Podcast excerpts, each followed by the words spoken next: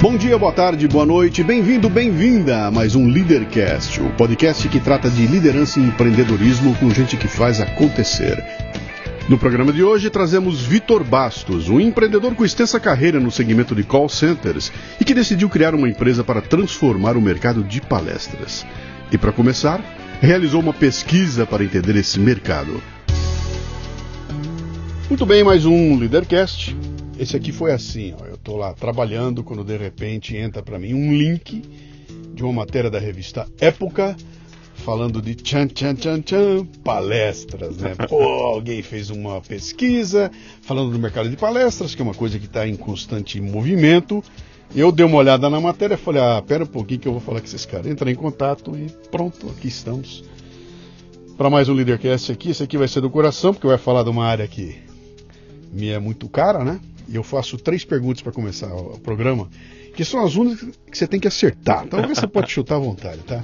Que é seu nome, sua idade e o que, que você faz. Maravilha. Bom, eu sou o Vitor Bastos, é, baiano de 41 anos, uhum. apesar de já estar bastante tempo aqui em São Paulo, mas sou baiano.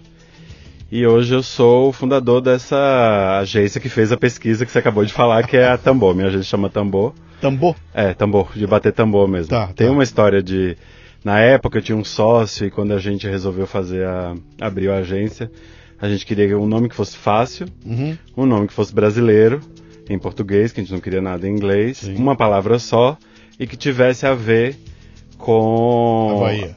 Não, na verdade nem é com a Bahia, até, até poderia ser, mas nesse caso tem, que tinha a ver com, né, com o business mesmo, porque Sim. quando a gente está falando de mercado de palestra, palestrante, a gente está falando de reverberar informação, né? Isso aí. Toda vez que o tambor bate, ele está reverberando informação. Uhum. E para quem acredita, e alguns estudiosos e algumas tribos, inclusive, acreditam que o som do tambor tem Propriedades. propriedades curativas. Legal.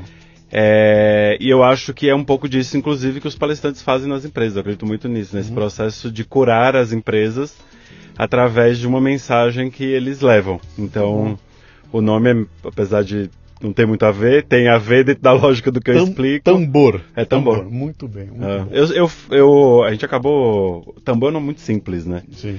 É, a gente não achava o URL, não, não conseguia de jeito nenhum colocar e acabou ficando tambor.biz. Mas tá bom, tá excelente, cara. Ah. Tambor bis é muito bom. Não, não tem como não lembrar. É muito E, fácil e lembrar. aí ficou, ficou nessa. Ah, Mas- Você nasceu em Salvador?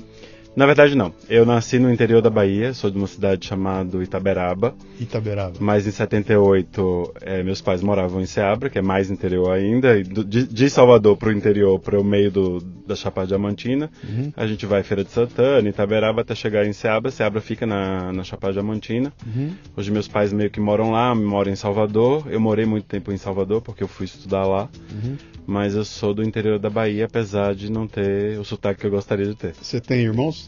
Tenho. Tem? Eu tenho. um- Eu, sou dos três, somos só, só três. Eu Aham. sou o mais velho. Eu tenho uma irmã, que é a irmã do meio, Sim. que trabalha com tecnologia. Sim. E tenho o meu irmão mais novo, que é o caçula, que agora vai dar nosso primeiro sobrinho, neto e tal. É, que aí acabou fazendo aí é, o desejo do meu pai advogado. que assim- Então, o que, que seu pai e sua mãe faziam? Seu Então. pai eu já descobri o que, que é. Não, ele nem é Ele não advogado. Não, advogado? Meus pais trabalhavam em banco, é, fizeram carreira principalmente no Banco do Brasil, os Sim. dois, e eles se hum, aposentaram no banco. Então, Quer dizer, você é filho de funcionários públicos. sou. filho de Cresceu a vida numa, numa casa com dois funcionários públicos. Exatamente. Tá, eu dou essa investigada aqui para saber as raízes, sabe? quais são as, os inputs que você recebeu, se tem o bichinho de empreendedorismo mordendo ali ou não. Cara, né? não tem. Isso é bom, né? Isso é interessante, porque meu pai e minha mãe sempre foram muito dessa coisa de funcionário público, vida super bem. Meu pai, principalmente, sempre teve muito bem, tudo muito bem definido, muito bem planejado. Era aquela história de, meu, isso aqui é pra vida inteira, então vamos planejar tudo que a gente pode fazer Sim. Até os últimos dias. Meus pais, tanto um quanto outro, vieram de família muito pobre, muito, os dois. Então, ele tinha uma, uma coisa interessante que era a condição de, no mínimo, dar educação para os três filhos. E aí Sim. isso aconteceu. Legal. Os três, os três- nós três estudamos, nós três eh, fizemos faculdade. Como, era Meus- teu, como era o teu apelido quando você queria, quando você era pequenininho? Então, é engraçado, porque apesar do meu tamanho, né, que pra quem não tá me vendo eu tenho 1,90m, Era Vitinho. tinha gente que me chamava de Tim, que de Vitinho, que eram minhas É. primas e tal, É. e meus amigos da rua e tal era Vitão ou Tão. Vitão. tá. É, mas no geral era Vitão. Eu assim, vou pelo Vitão, rua. vai. O É. que o Vitão queria ser quando crescesse, cara? Lá, lá no interior ainda. Cara, então, eu achava que eu ia ser bancário, né? Eu achava que eu ia ser bancário. Ti- na- Tinha, tinha pressão do- dos pais aí pra esse caminho, não? Tinha. Tinha uma, não tinha uma pressão, mas tinha uma coisa de, olha, isso aqui é um caminho que, que é de segurança, tinha Legal. essa coisa muito da segurança, né? Sim. Isso aqui é um caminho de segurança, isso aqui é um caminho que você pode fazer planejar, planejamento a longo prazo, pensar o que você quer fazer há muito tempo, papapá. Acabou que eu não, não fiz nenhum, é, não participei de nenhum concurso público, Uhum. nem minha irmã. Meu irmão ainda tentou, foi classificado para o Banco do Brasil, porque os pais eram do Banco do Brasil. No fim das contas ele não foi, ele fez direito. E que era uma das vantagens do meu pai. Meu pai queria ter um, um filho que Advogado. a princípio todo mundo achou que era eu, Sim. que, ia- que era para ser advogado. E acabou que é meu irmão, se dá super bem com a profissão e Mas tal. O que, que você queria ser quando crescesse? Cara, você sabe que você já falou, eu pensei É. no bancário, mas o bancário era uma, era uma, uma influência. Tinha um sonho de, de moleque, de cara, quero ser artista, quero ser jogador, jogador de futebol, quero ser rico. O que, que era, cara? É muito louco isso, porque eu achava que eu. É muito, e também é muito coincidente, as crianças, quando eram pequenas, eu achava que eu ia ser um dia astronauta de algum jeito. Tá. De, e muito mais pela viagem dos robôs. Você, É, não cabe, você não cabe, não é? Não, não, não, é verdade. Hoje, essa- hoje isso seria um problema bem sério. E engraçado que essa coisa do, eu sou grande, gordo e tal, me fez lembrar quando a primeira vez que todo gordo emagrece e engorda com muita frequência, né? Ele fica Uhum. vai e volta, vai e volta. E, a e quando eu emagreci muito, o que eu mais queria, assim, já depois de adulto, era pular de paraquedas. Eu tinha esse sonho, assim. Pular de paraquedas, uau, e pulei. Magro. Magro. Tá. Quando a primeira, cara, assim, primeira coisa que eu fiz quando eu emagreci e tinha uma meta no quando você liga pra pra reservar essa coisa do, do paraquedismo, ele tem uma meta mínima que é ó, até X peso é o, é o normal. A partir daí você vai tendo roupas mais especiais, mais fortes e vai ficando mais caro. Uhum. E eu queria chegar no mínimo. Tá. Quando eu cheguei no mínimo, foi a primeira coisa que eu fiz. Liguei lá e falei, ó, vou, vou pular de paraquedas, contratei aquele super pacote que vai com fotógrafo. Sim. Você cai junto com o fotógrafo fotografando, fazendo vídeo. É muito legal. É uma sensação assim de liberdade muito louca. Mas, Naquele... mas foi uma vez só. Foi uma vez só, porque depois eu, eu voltei a engordar, né? Eu tenho vontade de, de pular de novo, mas eu voltei a engordar. Tenho muita vontade de pular de novo, Sim. dar aquela sensação, assim, uma sensação de pular de paraquedas. É aquela, aquela coisa que, meu, de fato a gente não é nada nessa vida. Uhum. Você tá ali no meio daquela imensidão, você olha pra um lado e pro outro e fala, meu, não Acabou, sou né? nada aqui. Acabou. Olhar as fotos depois, os vídeos e tem fotos que eu tô muito pequenininho, assim, do nada você vê que é só um pontinho e aquele toda aquele, aquela imensidão ao redor. Sim. Foi uma experiência muito interessante. Primeiro que foi uma experiência de superação legal, porque eu queria muito isso, desejava e tal. E tem uma coisa do medo, né? Eu falo com meus amigos de pular de paraquedas, tenho poucos amigos que pularam. Aquela, É. A saída do avião, né? É, a saída Aquela- foi aquela a, saí- a saída foi uma coisa gostosa pra mim, porque todo mundo É. me falou tanto da saída, Sim. que é, pra mim foi uma viagem do tipo, meu, eu tô pulando aqui pra dentro de uma piscina e vamos ver o que, é que vai dar. E eu pensei exatamente isso no momento que eu tava pulando. Sim. E foi super tranquilo, então foi, foi bem bom. É, mas tem nada a ver com ser astronauta, que eu me lembrei dessa história, porque tem a ver com o céu, tem a ver com. Bem-vindo ao Leadercast, viu? Aqui é assim, a gente dá umas voltas e volta pro trilho. Mas foi, mas foi uma experiência muito interessante, assim, Uhum. emblemática, aquelas coisas que você faz e que você. né, Bom, chegou a hora de você estudar para ser alguma coisa na vida. Meu filho vai ser alguma coisa na vida. Você estava morando onde nessa época? Eu tinha na época de Salvador. universidade. Você já estava? Já tava. Tava Eu fui Salvador? estudar quando eu terminei a oitava série no interior. É, eu e a maioria dos meus amigos acabamos nos mudando para Salvador. Com a Pra família? estudar, não. Você foi sozinho? Eu fui com. Eu tinha uma tia minha que. Tá. Meu pai comprou um apartamento e tal, e aí Tá. uma tia minha acabou cuidando da, de mim, depois foi a minha irmã. Meu irmão foi o único que não foi sozinho, assim, ele ficou com meus pais. Tá. Mas eu fui, estudei, O quê? é, eu fiz administração. Eu, é, é engraçado, né? Que no meu tempo, logo quando eu. A primeira faculdade foi assim, eu tava meio perdido, não sabia o que fazer. Eu me matriculei desde agronomia. Eu me matriculei em agronomia, engenharia. Eu tinha uma coisa com engenharia, eu achei que fosse ser engenheiro mecatrônico. Essa coisa dos robôs e tal, eu Sim. achei que fosse. E me matriculei em engenharia, me matriculei em design. Nossa, fui para a segunda fase de design, tinha que um cubo, tinha que desenhar o cubo com um furo no meio. O desenho não saía. Eu fiz de tudo um pouco. E na primeira, na primeira, na primeira vez que eu fiz vestibular, eu passei numa coisa que naquela época era super disruptivo, que era Uhum. computação gráfica. Tá. É, eu, passei- eu fiz uma primeira faculdade, fiz três anos de computação gráfica. Foi aí que eu me dei conta que aquilo não era pra mim. Era uma faculdade de, de computação gráfica com artes. Super legal. Hoje eu, assim, eu vejo, eu, já aproveito muita coisa, principalmente do ponto de vista de artes, lugares que eu conheço, museus e tal. Uhum. História da arte eu aproveito muito e foi bom ter feito. Mas eu me dei conta que aquilo não tinha nada a ver comigo. E eu tinha uma coisa de processual e de querer organizar coisas, muito administrativo. Tá. E aí foi quando eu tomei a decisão de, não, eu vou largar e vou fazer administração. É Então, é uma boa decisão, né, cara? Porque a administração te dá a base para fazer qualquer, qualquer coisa. Pode ser o que quiser depois. Você é tudo e não é nada, na verdade, né? é. Tem uma coisa de você é, É, tudo é. e você também não é nada. Porque se você se forma administrador, Sim. você fala, tá, o que é que eu vou fazer? Administrar o que eu quiser agora. O que é que você vai fazer, né? E aí eu. É, É. Engraçado, porque durante a faculdade, eu me lembro bem, fui, operador de telemarketing, um anúncio que era alunos de economia, administração e engenharia, tenham seu primeiro emprego, façam estágio. Naquela época, Telemar ainda, antes, prévia de privatização e tal, tava nesse processo, né?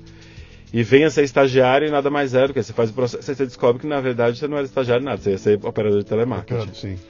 E isso, na verdade, meio que norteou minha, praticamente a minha carreira inteira. Assim, o meu primeiro emprego é, foi sentado numa posição de atendimento, falando com o cliente. Uhum. E eu fui evoluindo muito nesse processo. Eu me tornei supervisor, supervisor de qualidade, fui instrutor Você de fazia venda, fazia venda lá ou não era? Era atendimento. era atendimento de para problemas e o que Problemas de telefonia. é? Tá, E na- o primeiro de todos era o atendimento mais simples, que era o cliente só que queria mudar de endereço. tá. que era o que a gente chamava de mood-end. De muda de endereço de um lugar para o outro, tinha, Tá. tinha uma ilha que era só para isso. E eu atendia nessa ilha e depois a gente foi dando upgrades e dando dificuldades maior pro, pro, pra gente e, Tá. e você vai crescendo. Mas eu, durante muitos anos, praticamente minha carreira inteira, eu trabalhei ou em alguma empresa de call center, de serviço, Uhum. ou eu trabalhei em empresas afins. Então eu trabalhei O muito. O que, que te fascinou ali no processo, cara? Era, era Cara, resolver o problema de alguém? Era, era essa eu- sensação de resolver Isso dava um tesão do caralho. Sim, Nem sei se pode falar palavrão, Pode mas eu falar, sou pode- pode super boca suja. pode falar. É, isso dava um puta tesão de resolver coisas e, e, inclusive, muito rapidamente eu fui para uma ilha especial que era de solução de problema, cliente que gritava e tal. Isso me dava um puta tesão. Tinha o desafio de aprender coisas. Uhum. Eu trabalhava à noite e muitas vezes supervisor, coordenador, até gerente ficava até mais tarde. Eu tava ali Uhum. e eu acho que eu sempre tive uma liderança muito natural minha. De querer organizar e de fazer a coisa acontecer, e não, isso aqui então vamos resolver isso desse jeito. Então eu sempre fui muito proativo nesse sentido. E rapidamente eu me tornei supervisor, por causa dessas minhas Legal. habilidades todas, assim. Então, muito. Eu não, não fiquei anos para me tornar, para ter meu primeiro cargo de liderança. Uhum. E aí foi só o primeiro de uma série de cargos de liderança que eu tive, Você, quando É. assume uma supervisão, você passa a tomar conta de de um, 20 X. pessoas. quantas? 20 pessoas? 20 pessoas. Você foi treinado para isso? Não. Isso que é mais legal, porque você participa de um processo seletivo, né? É nomeado, ou. Ah, passei no processo seletivo. Então você dorme operador, E acorda. e acorda supervisor. Sim. No meu caso especificamente, eu estava meio sendo treinado pelas minhas supervisoras. Então, Eu cobria folga de supervisor, eu fazia horários de livre de almoço de supervisor. Então eu, por conta dessa minha característica, rapidamente eu fui pensado para ser o ajudante da, Uhum. da galera. E era uma coisa engraçada, que naquela época, apesar de hoje a gente falar tanto de feminismo, mulheres nas lideranças e tal, tá, tá, tá, o call center sempre foi um, um lugar muito feminino, né? E todas as minhas líderes eram mulheres Uhum. naquela época. E já aí, quando você vai pra cima, Sim. coordenador, gerente já eram homens, mas as supervisoras eram todas mulheres naquele, naquele momento. Então eu, eu fui muito ajudado por uma, a liderança feminina sempre fez muito é, presença na minha, na minha carreira, me ensinou muitíssimo. Uhum. É, o jeito de liderar do homem e mulher naquela época ficava muito claro, assim. A- a- ainda tinha muito essa divisão das atividades de homem, o homem gosta da, da coisa do número, papapá, que hoje isso é Sim. bullshit de- de- da época que a gente vivia. Uhum. Mas tinha muito isso. Então a mulher tinha um lado é, mais fraternal, acreditava-se nisso, né? Que tinha uma coisa fraternal, mais maternal e mais de. Então acolho aqui meu grupo e tal, que hoje, hoje em dia não tem nada a ver, uhum. mas eu lá com 20 e poucos anos era o que colocava na nossa cabeça. E mesmo assim eu consegui ser, ser supervisor e você se torna um supervisor. Uhum. E cara, eu te digo, eu acho que até hoje muita empresa ainda faz isso, tá? De, de, do nada você é, é Cara, é promovido. De, de, cada, de cada 10 que sentam nessa cadeira aí, 9,9 fala o seguinte: eu, eu, me jogaram lá e se vira, cara. Exato. E lá vou eu aprender a fazer, né? E assim, óbvio que você ter treinamento e é ótimo, mas nada, nada é melhor do que você realmente praticar as coisas, né? Uhum. Acho que assim, a forma mais fácil de, de fazer é praticando. Uhum. E isso eu tenho muito pra minha vida, assim, porque a, a minha agência vai fazer três anos, é, agora em, em maio. Sim. E eu vim de um mercado que não tinha nada a ver com isso. E meu dia a dia é muito esse lugar de vamos fazer, Sim. vamos aprender fazendo. Então Sim. você faz, você testa. Eu não sou um startup porque eu não tenho ainda é, tecnologia para escalar esse, esse processo. Uhum. É, tenho ideia de coisas que eu quero fazer com tecnologia e tal, mas ainda não. Então não sou um startup, mas eu meio que é, pelo meu tamanho, necessidade e, e o mercado se movimentando, eu, eu, tra eu, trabalho muito assim. Sim. De ir testando e aprendendo, e não, esse caminho é o caminho que, que dá certo, isso aqui deu certo, então vamos repetir para ver se isso é realmente um padrão uhum. ou se não é um padrão. Na minha época de gestão, a gente falava muito de PDCA, então acho que eu tenho isso meu, também na minha cabeça, sim, de testo, faço um processo. Que continua válido, né, cara? É super, é absolutamente super, válido. Né? Super. Essas coisas são aquilo que a gente falou agora há pouco, lá atrás, sobre o. Do, do, do, da pirâmide do... Não, da pirâmide não, do, do iceberg, né? Ah, tá, tá. É. O, o, que está afundado o que tá, não que tá vai. embaixo não de, vai mudar, de conhecimento é. e tal. Lá em cima você muda, bate o vento, troca, mas embaixo, cara. É, tem coisas que você aprende pra vida inteira, assim. É Esse foi um dos que me chamou muita atenção, me lembro bem, assim. Você estava em Salvador? Estava em Salvador. Tava em Salvador, tá. É, passou pela tua cabeça que tua carreira ia ser lá na empresa e tudo mais, ou você tinha aquela ideia de que não, eu quero ser outra coisa. Quero ser dono da firma. Não, cara. Em algum momento o nunca. bichinho do empreendedorismo apareceu ali? Muito louco. Não, como porque... É que, como é que acontece isso? Eu, dentro de um call center, eu imaginava que ia ter tipo 60, 70, 80 anos e estava ali sentado numa mesa liderando um monte de gente. Cara, eu, eu escuto as histórias mais tenebrosas de call centers. É, inclusive é, mandaram para mim um, um, um, garoto escreveu um livro uma vez. Ele era um atendente, fazia atendimento do call center, mandou para mim, ele ouviu o podcast contando a história dele, que era uma coisa, história de terror, cara, de todo tipo de, de pressão, de, de, de, Cara, era horrível, era horrível. E eu escuto histórias muito muito tenebrosas, né? De, de, de, muita pressão, de, sabe, de resultado, aquela coisa de você ganhar mal, ser pressionado, quer ir no banheiro, é medido no relógio o tempo que você leva para ir no banheiro e voltar.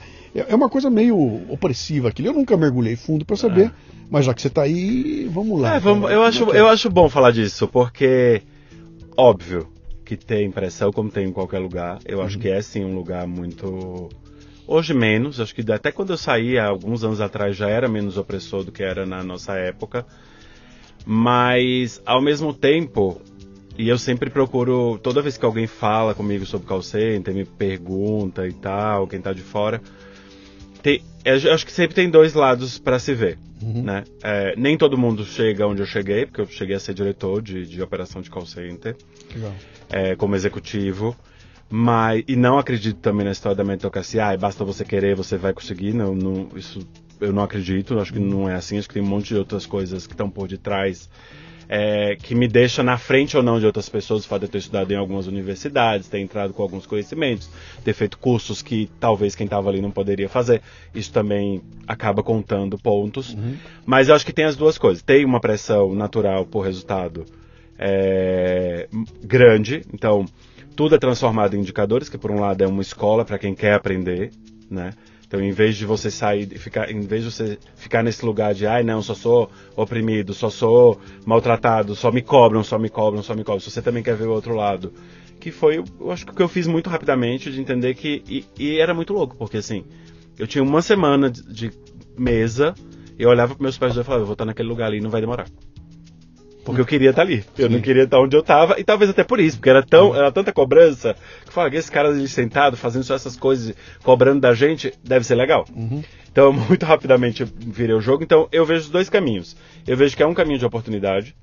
é um caminho que não tem espaço para todo mundo, que imagine se cada supervisor tem 20 pessoas abaixo dele, ou até mais, em algumas operações. Então não tem espaço para todo mundo, Sim. mas tem espaço para quem realmente se sobressai. Então eu acho que eu, eu vejo esse caminho de tem oportunidades, você pode ser supervisor, você pode ser instrutor de treinamento, você pode ser de qualidade, você pode ser N coisas, porque tem mil, muitos cargos ali dentro, muitas oportunidades, e tem essa coisa do você realmente é muito pressionado, você até você entender que existe uma escala, que tem horário, que você ele tá te dizendo que você pode sair nesse horário porque tem um, um, um volume de clientes que entra em determinado horário. Até você ter essa consciência, você acha que está só sendo chicoteado, Uhum. apenas. Né? E, e também foram criando leis, depois ficou proibida a história de você proibir a pessoa sair da, da posição de atendimento, então para fazer xixi, essas coisas, depois isso foi flexibilizado, e depois entrou em NR17, que eram as regras que definiam um pouco também de espaço, tamanho, é, das posições, então a- as próprias leis também foram é, ajudando, se aperfeiçoando e foi ajudando nesse, nesse processo. Mas eu gosto de me colocar no lugar do cara que cresceu no, no call center, porque pra mim foi isso, Sim. né?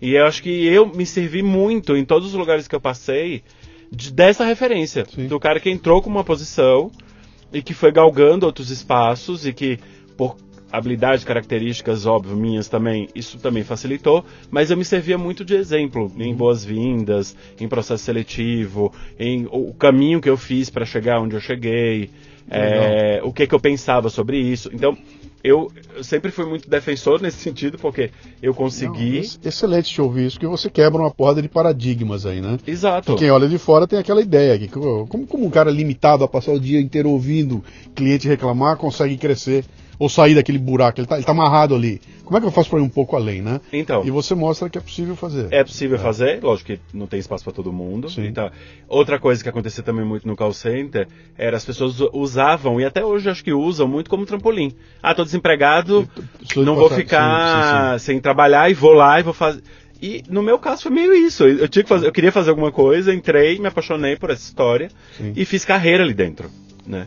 Então isso pra mim, e, e eu vejo muito esse lugar. Tem histórias, tem muitas histórias, mas do mesmo jeito que assim, é um lugar que hoje acolhe bastante. Eu acho que é um lugar que hoje fala-se muito de diversidade, as startups falam de diversidade, as, as empresas grandes estão falando disso. O call center vive Ela isso vive há isso. muito tempo. Sim. E, ve- e em momentos assim que eu virei supervisor e não tinha preparação para lidar com isso. Uhum. A gente conviver com todas as diferenças raciais e de classes e de gênero era muito comum desde toda a vida ali dentro do, do call Sim. center. Então é um lugar que, que tá é propício para todas ah, ah, tem lugar ali para todo mundo esse é, é- é como eu vejo e desde desde sempre não é uma coisa que é importante agora porque as empresas entenderam que para atingir todos os públicos para poder falar com todas as, as idades massa gênero cor ele tem que ter todo esse povo dentro dos- da empresa porque senão você não consegue pensar Sim. e projetar isso para fora.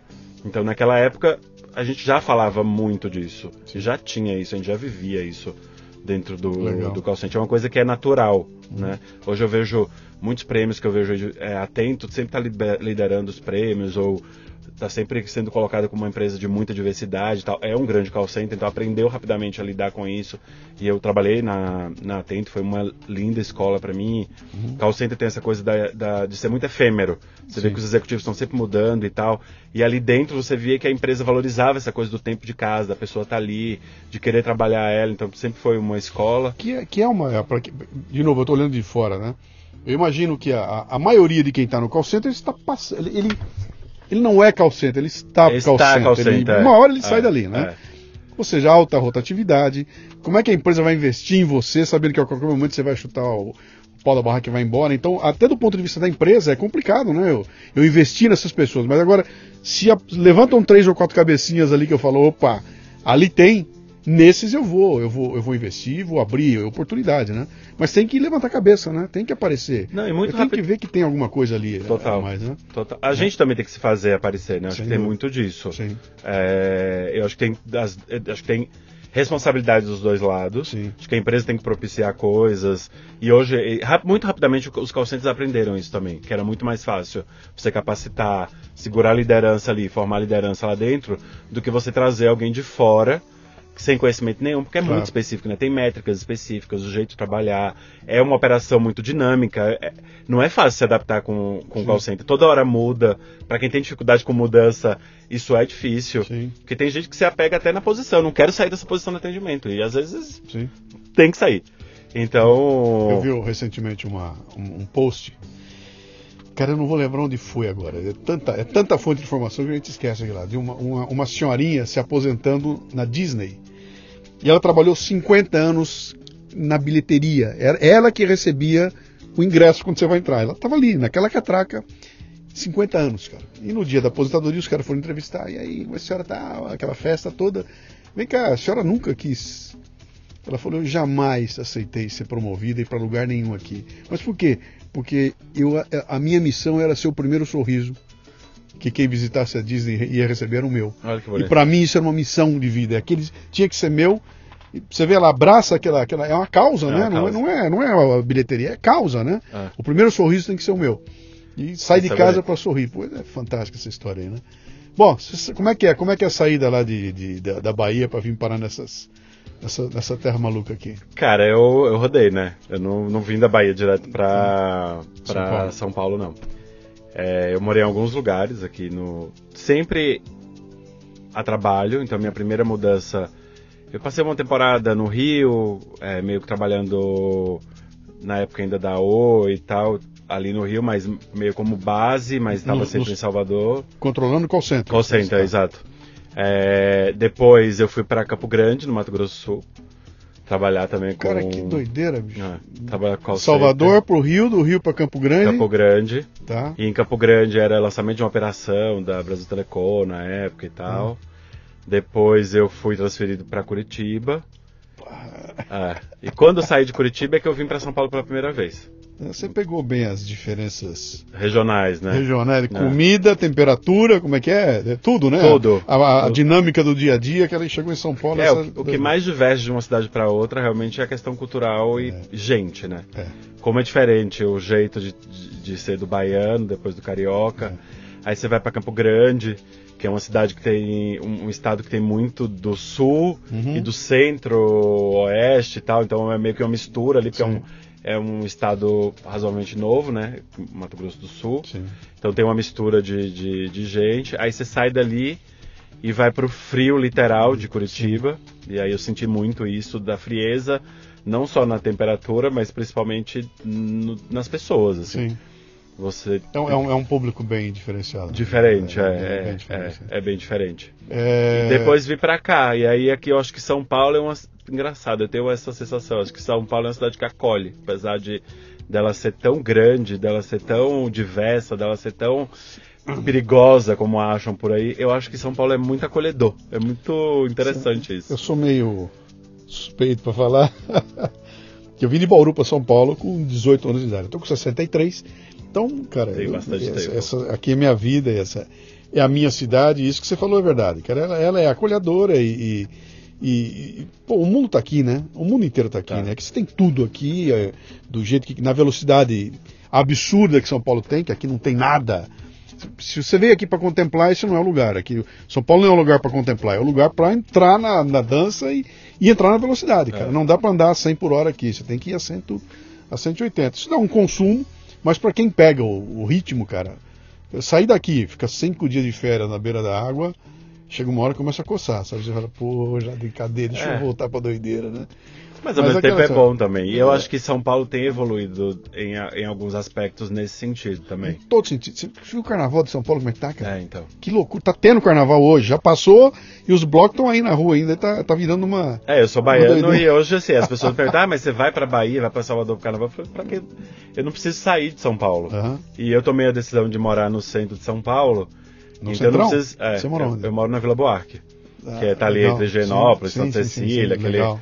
Então eu tô a sete minutos do metrô. Uhum. É, Foi uma, uma mudança pensada, Sim. o estilo de vida e tal, uma série de coisas que eu venho fazendo nos últimos anos do meu estilo de viver, de querer ter uma vida mais sustentável, e uma série de coisas. Então foi uma mudança pensada.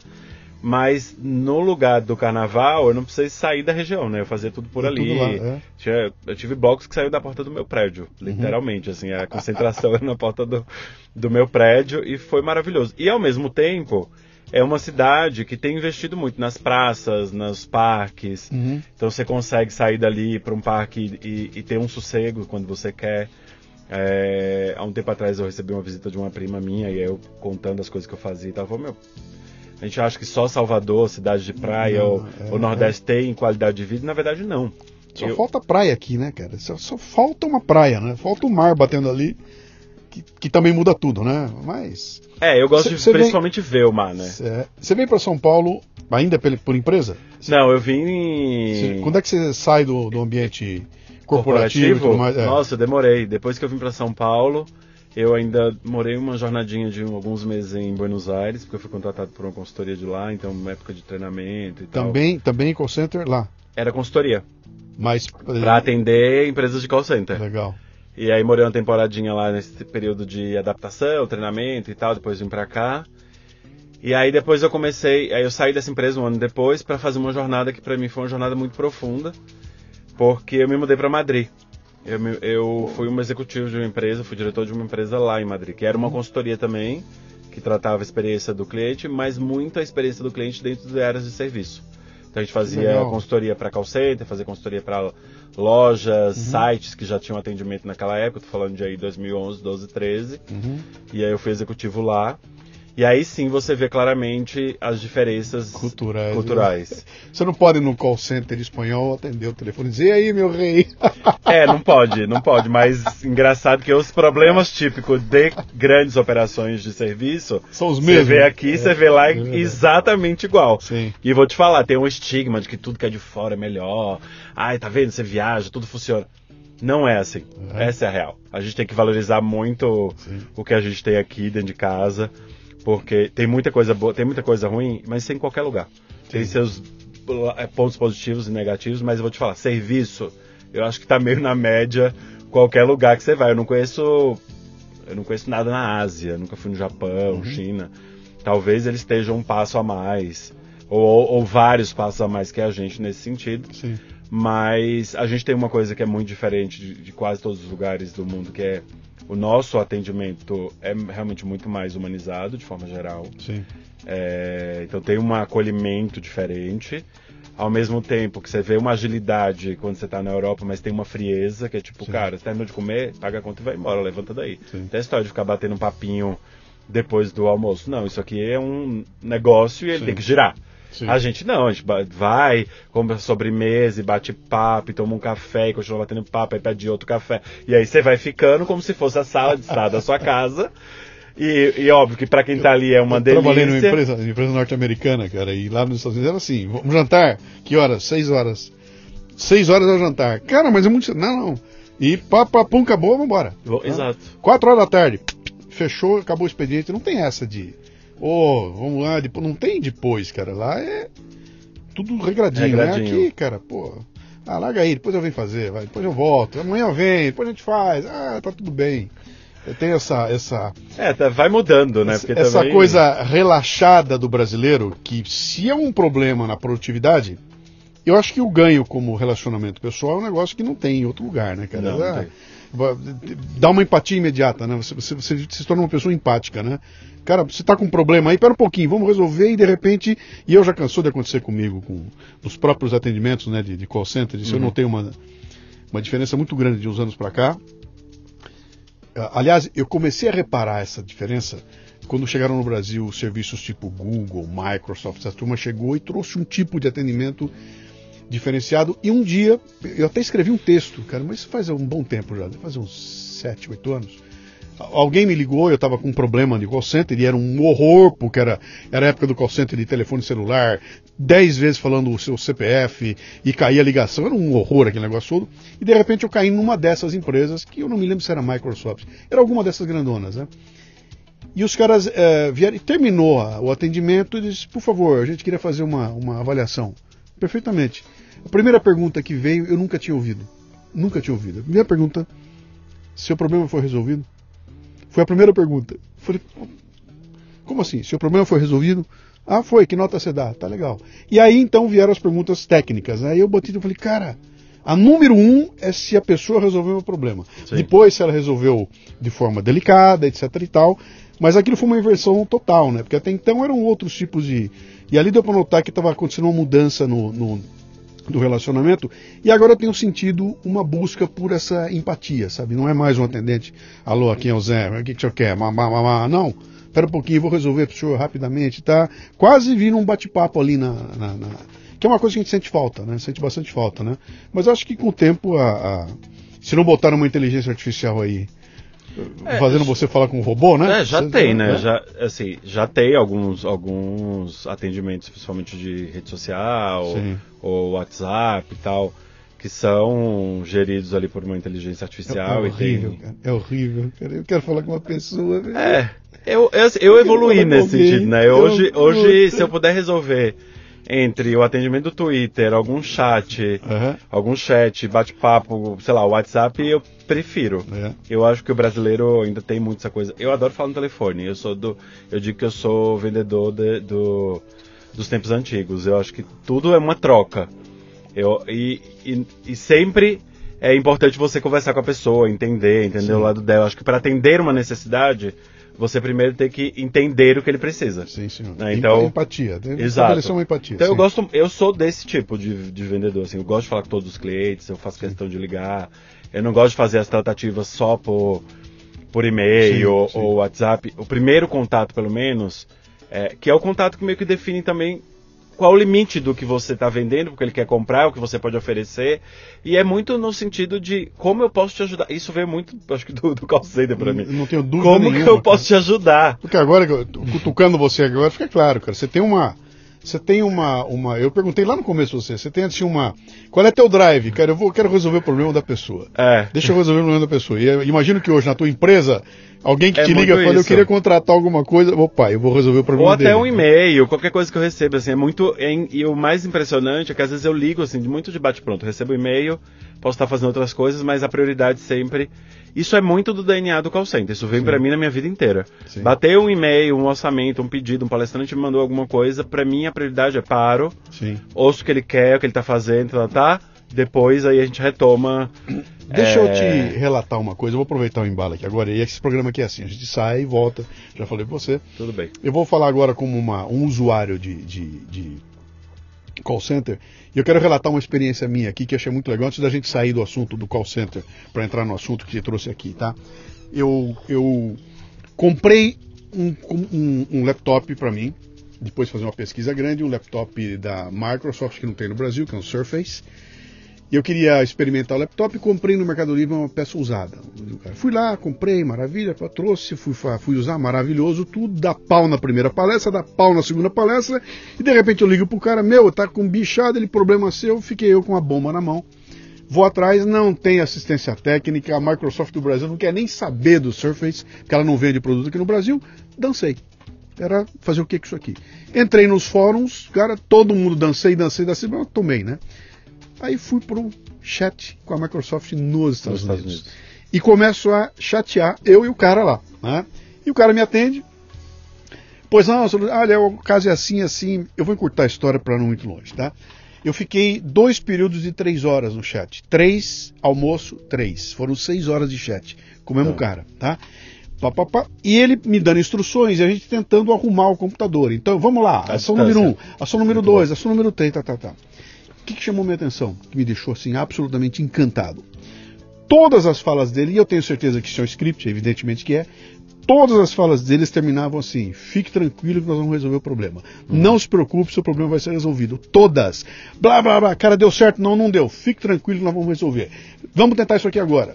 E eu falei, cara, todas as interações que eu fiz com ele, ele terminou me dando a tranquilidade de que ia resolver. Quando chegou no final, ele falou: agora é o último teste. Se não der certo, o problema é o teu hardware Falei, bom, agora dancei, né? Fizemos o teste, deu errado. Deu, deu errado. Ele falou, muito bem, deu errado, você está com problema de hardware aí, deixa, me dá o um número de série do teu computador. É esse aqui, perfeitamente, nós vamos lhe mandar um novo. Vou lhe mandar um novo.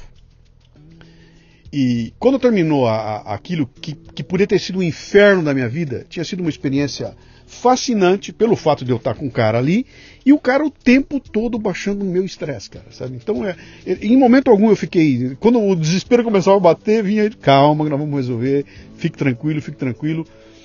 É, como eu falei você, eu, eu entendo que isso é um treinamento que ele recebe, isso é um, é um, é um, é um, é um, como é que é? um script que ele tem ali, mas como aquilo foi importante para mim, cara, eu estava absolutamente desesperado, inseguro, vendo que o negócio ia dar merda, eu ia tomar uma, um prejuízo gigantesco, e o cara na maciota, por chat, resolveu a encrenca, mas o tempo todo me baixando a bola. Quando terminou aquilo, eu adotei para mim todos os e-mails que eu troco com as pessoas Fique terminam dizendo o seguinte: fica tranquilo que nós vamos resolver. Fica tranquilo que nós vamos dar um jeito nisso aí. Você não vai perder nada. Fique tranquilo assim, né? É um, é um, é um testemunho Nossa, meu como eu, eu acho que eu já tenho muito isso naturalmente meu, sim, assim. Sim, é muito legal. meu essa coisa de, ah, fica tranquilo, isso vai dar certo, isso vai resolver. Vamos resolver, fica tranquilo. Vamos, é. Sim. E, assim, e às vezes o resolver não é dar uma solução do jeito que você queria, né? Não, é dar atenção, é né, dar, Exato. É, é dar atenção. E às vezes foi, e é isso, e ele foi no passo a passo com você, mas isso todo... é muito natural meu até, essa coisa do, não, peraí, vamos resolver e tal. Lógico, eu não sou, é, não tenho sangue de barata e nem sou tão santinho, mas é, eu tenho esse, essa coisa muito. Pra mim sempre tem essa prioridade, assim. Sim, sim. E é sempre o primeiro contato. Aí eu tava falando que é, eu ligo para um cliente, eu já cansei de ouvir, tipo, nossa, mas já, mas tão rápido, nossa, que uhum. retorno rápido. Porque tem uma coisa. Eu tô aqui para isso, né? Eu tô aqui exatamente, isso, né? Exatamente. e, e, eu, e eu sempre falei muito isso, assim, em call center, que é, mesmo trabalhando dentro, que acho que o básico e mínimo que a empresa pode fazer uhum. é o cliente ligar e ser atendido. Claro. Né? Acho que assim, é, até, é até porque tem aquela fala, o, o que, que, qual é a melhor coisa que pode existir? Qual é o melhor é, é, saque do mundo? É aquele que eu não preciso ligar. Exato. Se é, eu não precisar ligar, é o melhor do mundo. Mas sabe, sabe o que, que, eu acho? Se eu ligo, eu já estou ligando com um problema, Exato. entendeu? Não, já tem um problema. Uma, uma solicitação. Já, já, já, tem, já tem alguma coisa. Eu preciso de é. alguma coisa. Então, se eu não precisar ligar, foram resolvidas uma porrada de coisa antes de chegar ali, né? Quando lá atrás é mal resolvido, cai na mão do saque. Se vira com uma porcaria, um produto ruim, um, um serviço ruim, alguma coisa ruim lá atrás, né? Então, é, é, na hora Mas... que eu. Se, se, eu liguei, cara, eu tenho que entender. Tem alguém me ligando, essa pessoa já vem.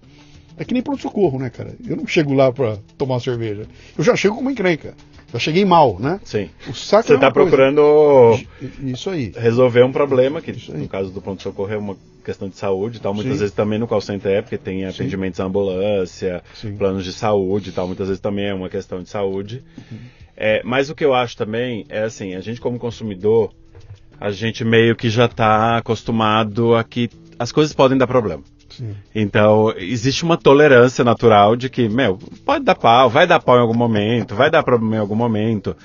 E eu acho que a é. grande diferença da empresa, das, entre as empresas é a que consegue te dar uma solução quando você uhum. tem um problema, em, de uma forma efetiva, num tempo razoável e sem sem estresse, né? Sem e as que não fazem isso. Sim. Porque assim, dá problema. As coisas, de forma geral, é, é. dão problemas. Seja algum hardware que que ferrou, Sim. seja um serviço que não aconteceu, seja a banda na internet que choveu, a gente está tá, em temporadas de chuva, uhum.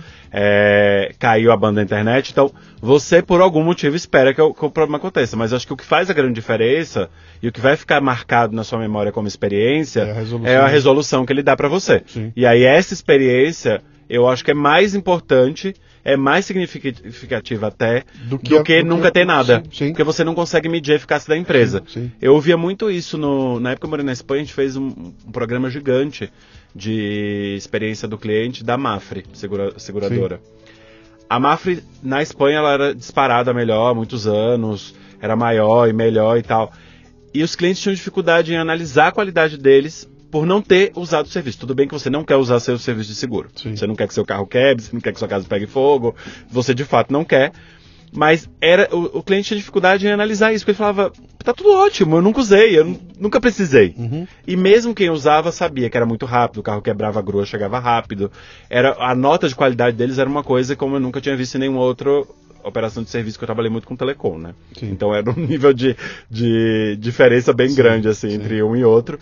Mas tem muito disso, né? A capacidade que você tem de responder, a capacidade que você tem de dar uma solução rápida. O que eu vejo hoje é que, assim, com as redes sociais, internet, o atendimento é muito ágil, é. principalmente o público. Então, você faz uma reclamação no Twitter, rapidamente alguém está te dando uma atenção ali. É até uma forma de chamar atenção quando é. você quer. É, hoje tem outros órgãos que te ajudam com isso, é, que regulamentam. Você está ouvindo o Leadercast, que faz parte do Café Brasil Premium, a nossa Netflix do conhecimento, que redefine o termo estudar ao transformar o seu smartphone em uma plataforma de aprendizado contínuo. No Café Brasil Premium, através do site ou pelos aplicativos para iOS e Android, você pratica uma espécie de MLA, Master Life Administration, recebendo conteúdo pertinente, de aplicação prática e imediata, que agrega valor ao seu tempo de vida. São videocasts, sumários de livros, podcasts, e-books, eventos presenciais e a participação em uma comunidade nutritiva, onde você faz um networking com gente como você, interessada em crescer. Acesse cafedegraça.com para experimentar o prêmio por um mês sem pagar. Quanto tempo você ficou nesse ambiente corporativo? Quantos anos você ficou? Desde que começou a carreira até, até sair para cuidar do seu próprio negócio? Boa pergunta. Sabe que eu nunca fiz essa conta, mas vamos fazer agora.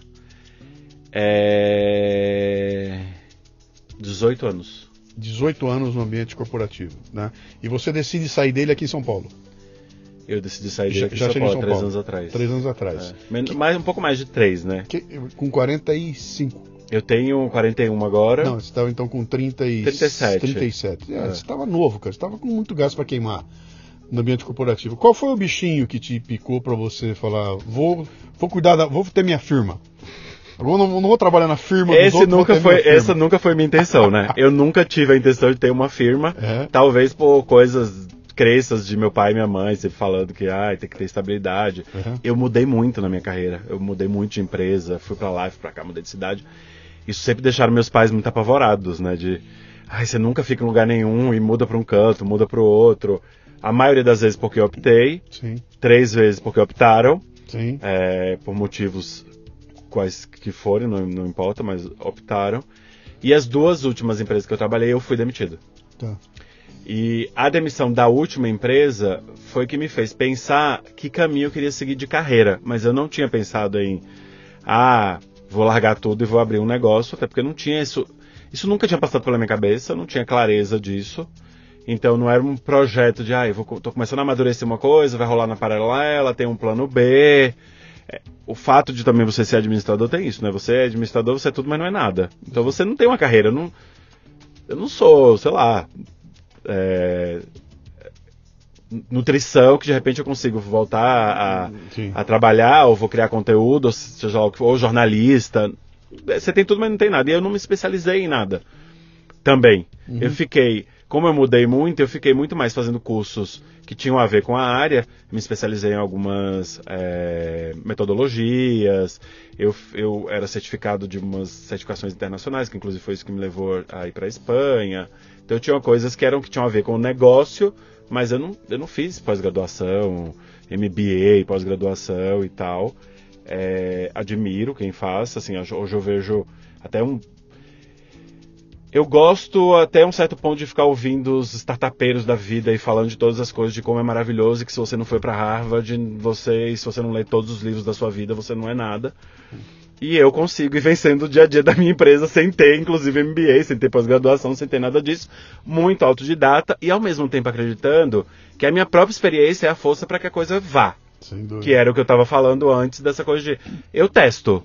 Uhum. Ah, deu pau, aqui não deu certo, vamos para outro lado. Vamos... Tanto que hoje, apesar da, da agência ser chamada de uma agência de curadoria, eu trabalho com coisas que as agências de palestrantes normalmente não trabalham. Como, por exemplo, eu faço venda de ou busca de patrocínio para evento. Eu faço isso. Faço captação de recursos para evento. Que é uma coisa que não é normal de, de uma agência de, de palestrante.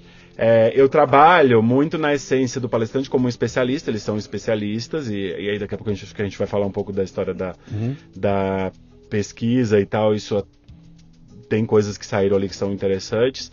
É, eu trabalho muito com, mostrando para as empresas pra, e para as marcas o quanto o palestrante, que é um especialista, pode trabalhar de uma forma estratégica para ele. Sim. Não, e sair desse mindset de que o palestrante tem que estar num palco. Sim. Ele até tem que estar no palco, mas ele pode estar no palco, ele pode dar um curso, ele pode criar conteúdo, ele pode fazer um e-book para você, tá num livro, e muitos deles são até criadores de conteúdos conhecidos. Uhum. Então pode até fazer publicidade, que é o caso. Sim. É, Mas volta lá, como é que, Mas- como é que isso, pinta vamos- montar a vamos- empresa? Como é que pinta lá. montar a empresa?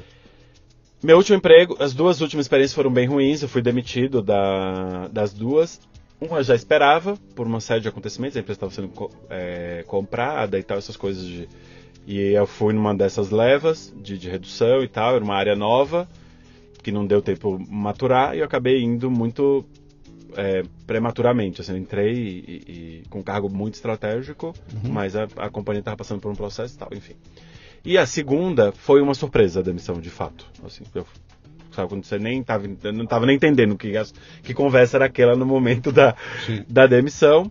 E apesar das pessoas criticarem, pessoa- apesar das pessoas falarem bastante mal dos processos de coaching, vulgarizou essa, essa palavra, eu fiz três processos de coaching na minha vida e os três foram muito efetivos. E o último, em- quando eu fui demitido, eu estava em um processo de coaching Tá. por coincidência.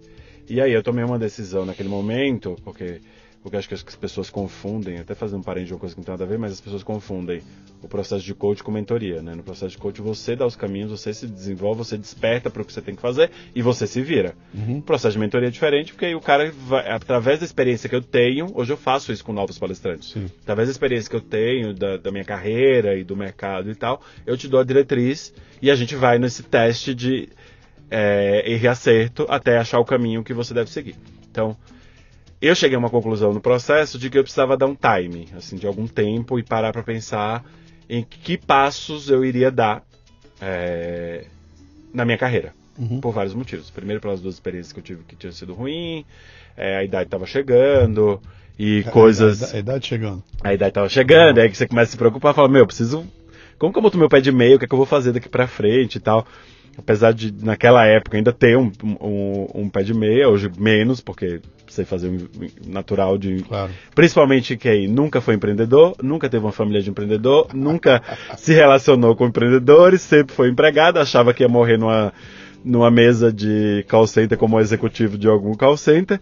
Então, era pouquíssima preparação para o que eu queria fazer. Uhum. Mas nesse meio período, entre não sei o que eu vou fazer agora, vou pensar, talvez.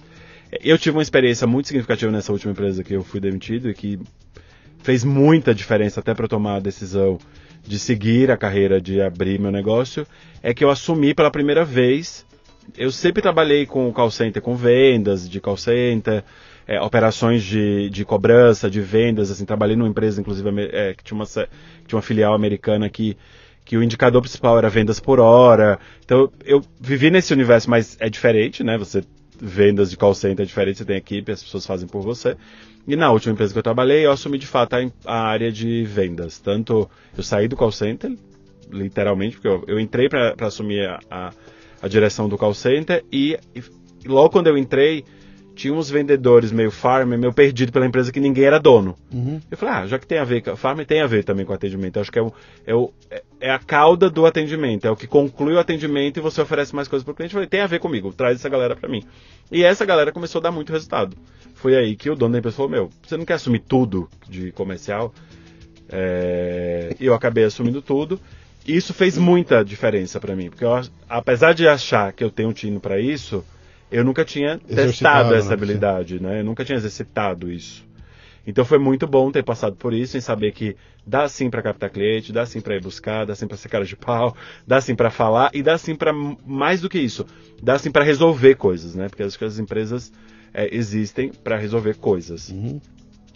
Eu tenho uma é, missão muito ambiciosa com, com, com a minha empresa, que é enquanto as empresas estiverem doentes e precisarem de ajudas de, em vários aspectos, enquanto eu puder ajudar a transformar as empresas e a sociedade, é, eu vou continuar existindo. Então, porque a gente tem muita coisa para fazer. Sim. Né? Então, é ambicioso, mas acho que parte do privado para o público. Acho que Uhum. muitas das transformações que a gente vai viver daqui para os próximos anos é não principalmente depender do, de governos e tal, e partir muito das iniciativas privadas, e elas vão transformar muito a sociedade que estão em volta disso. Uhum. É uma coisa que eu acredito. É, e aí estou eu nesse meio do, aí, do caminho para ajudar eles, tá, eles também.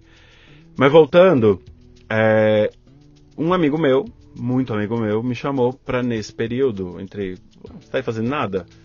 Vem aqui fazer uma consultoria para mim de reposicionamento estratégico da minha área de, atendimento e ele queria transformar essa área de atendimento dele numa área de vendas efetiva. E, por coincidência, esse meu amigo é agente de celebridades. Então ele, ele agencia celebridades, atores, atrizes, uma empresa grande aqui de, de São Paulo, mas é aquela coisa de muito tempo de trabalho, você também carrega os vícios do passado, Sim. o mercado era diferente, tudo está mudando, né? A transformação é... Antigamente você não precisava ter uma força de vendas para vender. Simplesmente as pessoas te compravam. Sim. Você que é palestrante Sim. desde toda uma vida, você sabe como foi se transformando isso. Uhum. Simplesmente o cliente vinha bater na sua porta e falava, vem aqui, eu vou te comprar. E isso está mudando. E principalmente com a, o, o aumento da concorrência, a ah, tem uma série de coisas envolvidas com isso, mas o aumento da concorrência, as, as, empresas já não querem, já não valorizam tanto alguns profissionais, já não querem pagar tanto, já não tem tanto dinheiro na mesa também Sim. envolvido. Você precisa ter uma, uma atuação mais proativa, né? E aí ele me chamou para trabalhar lá com ele, fazer uma consultoria, e no meio dessa consultoria eu tive um clique, que foi uma conversa que eu estava ouvindo, e aí era uma coisa meio, não, porque eu tenho uma expectativa de fazer projeto e apresentar para marca, e eu, a agência que eu procuro, isso é uma pessoa que queria ser agenciada e tal. A agência que eu procuro, é, eu quero estar próximo, eu quero que ela administre meus contratos, mas eu quero que ela me ajude a abrir novas possibilidades, captação, fazer projeto estratégico e tal. E eu ouvindo aquela conversa, falei, cara, aqui tem um nicho de mercado, que é o nicho dos menos conhecidos, uhum. que não são os que vão estar tá aí no, no mainstream, no mindset da, da, da, galera, que precisa de ajuda, mas já tem aí uma carreira que você pode desenvolver e, e aproveitar dessa carreira para vender. E mais, existe aí também um pedaço do mercado que quer contratar esse, esse profissional. Por vários motivos. Primeiro, por uma questão de, de grana. Segundo, por entender que eles também têm conteúdos é, relevantes Relevante, e que sim. podem ser contratados e porque as empresas precisam de ajuda.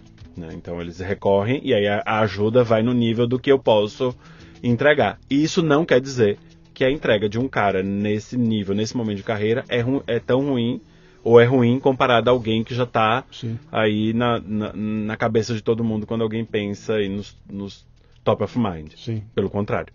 É, eu vejo muita gente nova hoje em dia com coisa muito legal, inclusive até mais legal de quem parou no tempo e está vendendo a palestra de motivação que hoje em dia uhum. fica um vazio, né?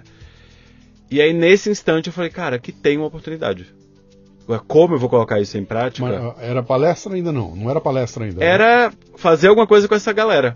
Que podia ser. Que podia ser qualquer coisa, desde vender coisa. conteúdo deles é a... não sabia ainda o que, tá. que era. Era isso, falei, meu, aqui tem uma oportunidade. Ao mesmo tempo, esse meu amigo queria abrir uma, um banco de palestras comigo. Era uma das nossas conversas. Meu, vem, vem aqui, vamos ver, sente e, e vamos ver se a gente entra como sócio num banco de palestras. Tá. E eu fui com o tempo percebendo, ali mesmo, que eu, falei, que eu falei, cara, banco de palestra não vai resolver. Porque hoje o, o cliente contrata, ele tem, ele, ele tem uma decisão de contratação. É, ele não. Ele não procura, ele não simplesmente joga, fala, ah, toma aí, procura isso para mim. Até tem os que fazem isso. E hoje eu trabalho muito com processos de curadoria, então o cliente confia na estratégia de, de decisão, mas no geral, e aí ficou claro isso na pesquisa, que é uma das coisas que a gente vai falar, né? Que hoje a decisão é muito pessoal ainda. Uhum. Então, é por indicação, o cliente não, não, tem, não tem nenhuma correlação com um indicador claro de negócio, então eu tomo a decisão porque eu gosto ou porque eu quero. Sim. Ponto final.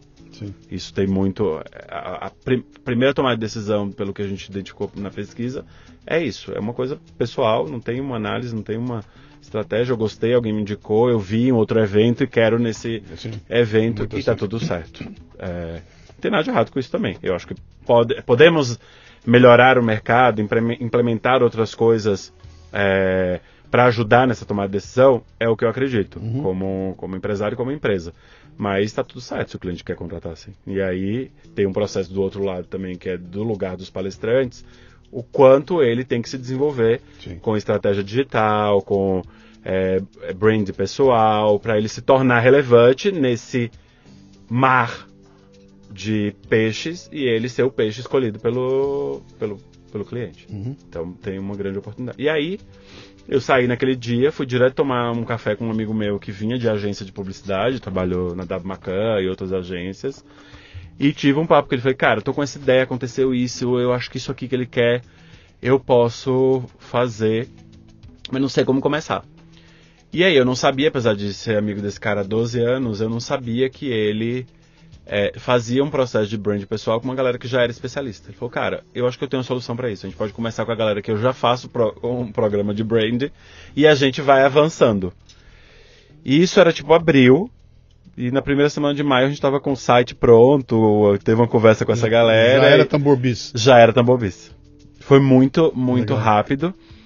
É, as pessoas me perguntam, ah, então é muito fácil empreender? Não é fácil, eu sei que veio de um estalo, é um risco muito grande, não recomendo, inclusive. Uhum.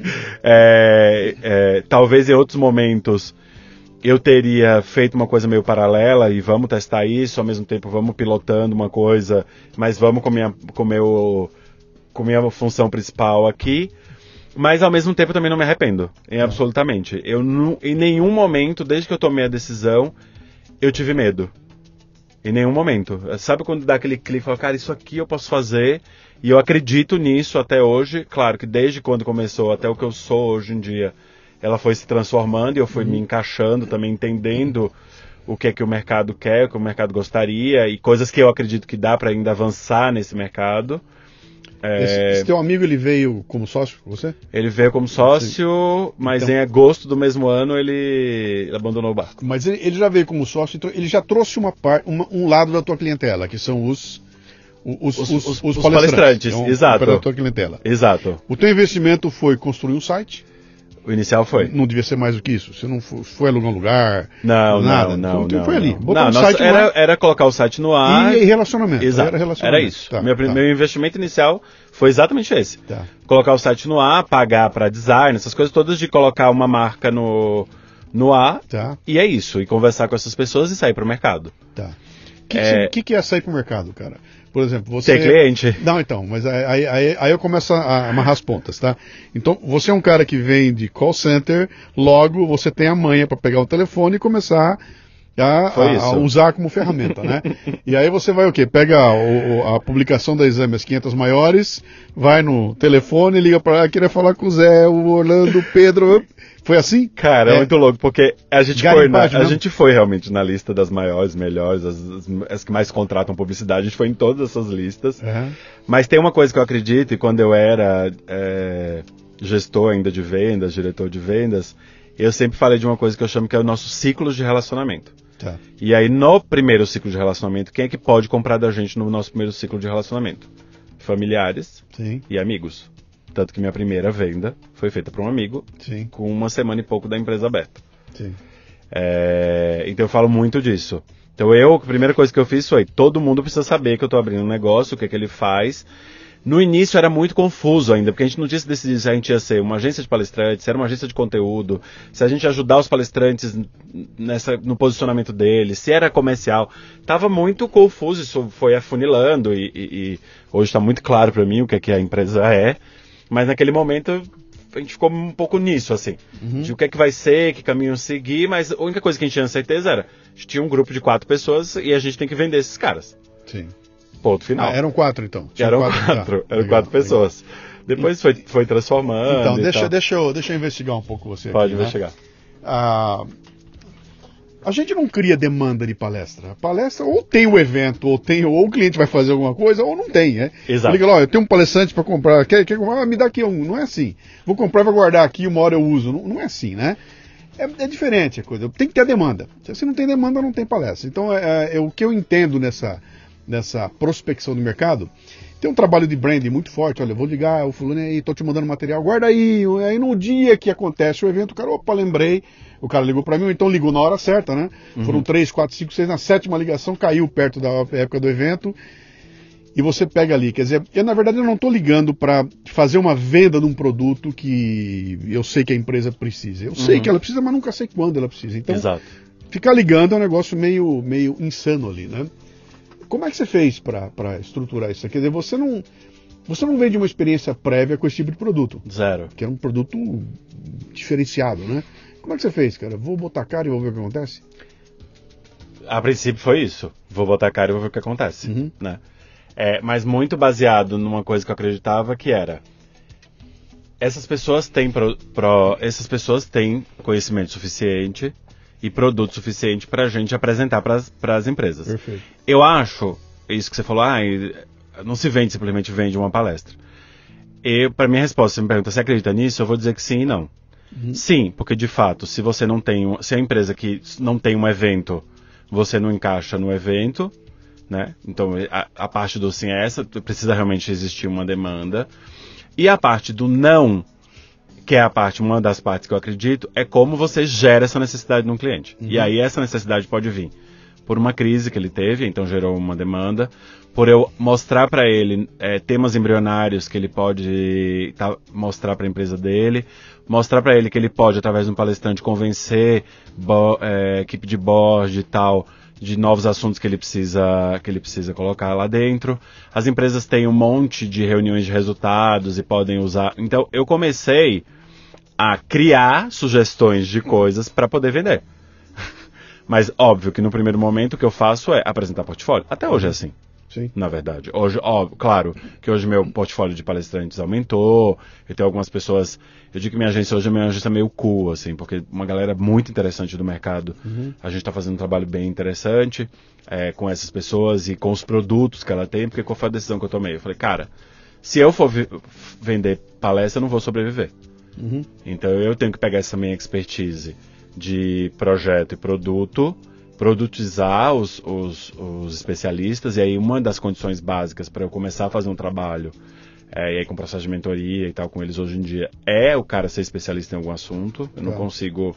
Ah, eu sou o cara fodão de motivação. Cara, eu não consigo sobreviver só de colocar você no palco para fazer motivação. Então, uhum. então eu comecei a criar um processo que era como eu produtizo os palestrantes. Então, para mim sempre está no meio aí o, o, palestrante como centro de tudo, né, o especialista dessa história.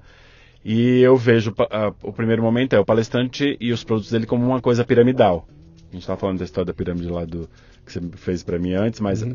a pirâmide é na ponta da pirâmide tem, é, óbvio, a palestra, que é um troço rápido, inspirador e de alto impacto. Sim. Você tem 45 minutos, 30 às vezes, para mandar uma mensagem. E tem que ser, cara, desce do palco, o que é que você deixou na cabeça dessas pessoas?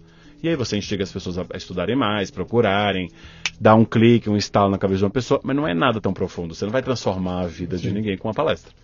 Mas você pode, depois, levar workshops que tem mais tempo, duas, quatro, seis, oito horas. Ah, quero um treinamento muito mais profundo. Você consegue, até chegar ao ponto que eu acho que é a base da pirâmide, que é implementar um processo de consultoria, mudança de processo numa empresa. Então o cara tem que ser especialista em algum assunto para a gente conseguir criar esses produtos e Sim. comercializar esse tipo de produto. Por um outro lado, a pessoa não tem só isso como produto e serviço dela. Eu posso, que é o que eu faço hoje, eu vendo, eu faço captação de, de patrocinador né, para eventos primordialmente dos palestrantes que eu agencio.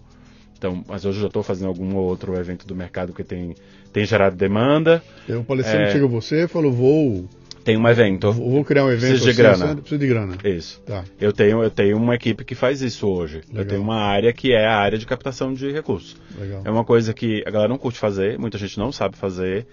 É, eu criei um método que é muito parecido com o método de como eu tomo uma decisão de indicar um palestrante para uma curadoria, é como eu vou procurar um, um cliente para um evento. Uhum. Então tem um processo de curadoria de quem são os caras que se encaixam nesse evento, com essa linguagem, com, que estão falando com esse público.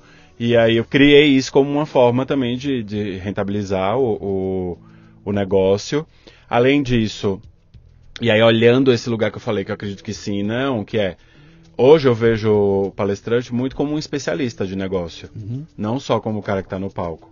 Então, quando eu busco uma empresa, que eu estou falando, que eu estou apresentando portfólio, estou apresentando alguém, eu, eu- o que eu mais quero mostrar para a empresa é como ele consegue usar um especialista em sua totalidade, não só num palco. Então, para mim, não interessa só o evento que você faz uma vez por ano para sua equipe de vendas. É. Para mim, me interessa o dia a dia. Eu fui em 2000 e, e- em fevereiro de 2018, eu estava nos Estados Unidos num evento lá da National Speakers Association, e numa das determinadas rodadas lá, os caras botaram no palco três contratador de palestra, aqueles caras que contratam Bill Clinton, sabe? Era um cara grande, os cara pesado, né? E aí foram entrevistar, e aí, o que, que vocês estão comprando? O que, que, que, que, que vocês estão comprando? O que, que tá, vendendo, né? E um deles falou um negócio que me chamou atenção. Ele falou, cara, a última coisa que eu quero é contratar o Barack Obama e ele chegar, descer de um avião, entrar no palco e ir embora. Não. Eu quero o Barack Obama inteiro. Eu quero ele, o vídeo dele antes de vir, cumprimentando a turma. Eu quero ele antes no evento. Eu quero ele quando terminar, ele vai descer, ele vai interagir com as pessoas, ele vai fazer todo um pacote de coisas onde no meio tem uma palestra, entendeu? Sim. A palestra sozinha não me interessa mais. Eu quero todo esse pacote, inclusive usar as mídias sociais dele. Exato. Eu quero que o meu evento seja o Bill Clinton tá lá dando, o, o Barack Obama tá, e aquilo foi interessante porque ele falou, cara, o que, que é isso? É um, é um baita valor agregado que é muito diferente do cara subir num palco, dar o recado e ir embora, né? Ficar ali 40 minutos e ir embora, né?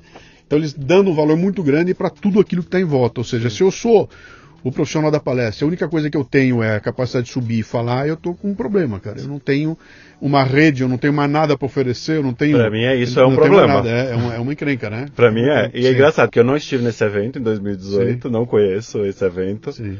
Mas isso tá muito ligado ao que eu acredito. Sim. Assim, completamente. Quando eu falo que eu- é, são as crenças que eu tenho, as coisas que eu vou testando, tá muito ligado a isso. Eu acho Uhum. que tem sim que aproveitar.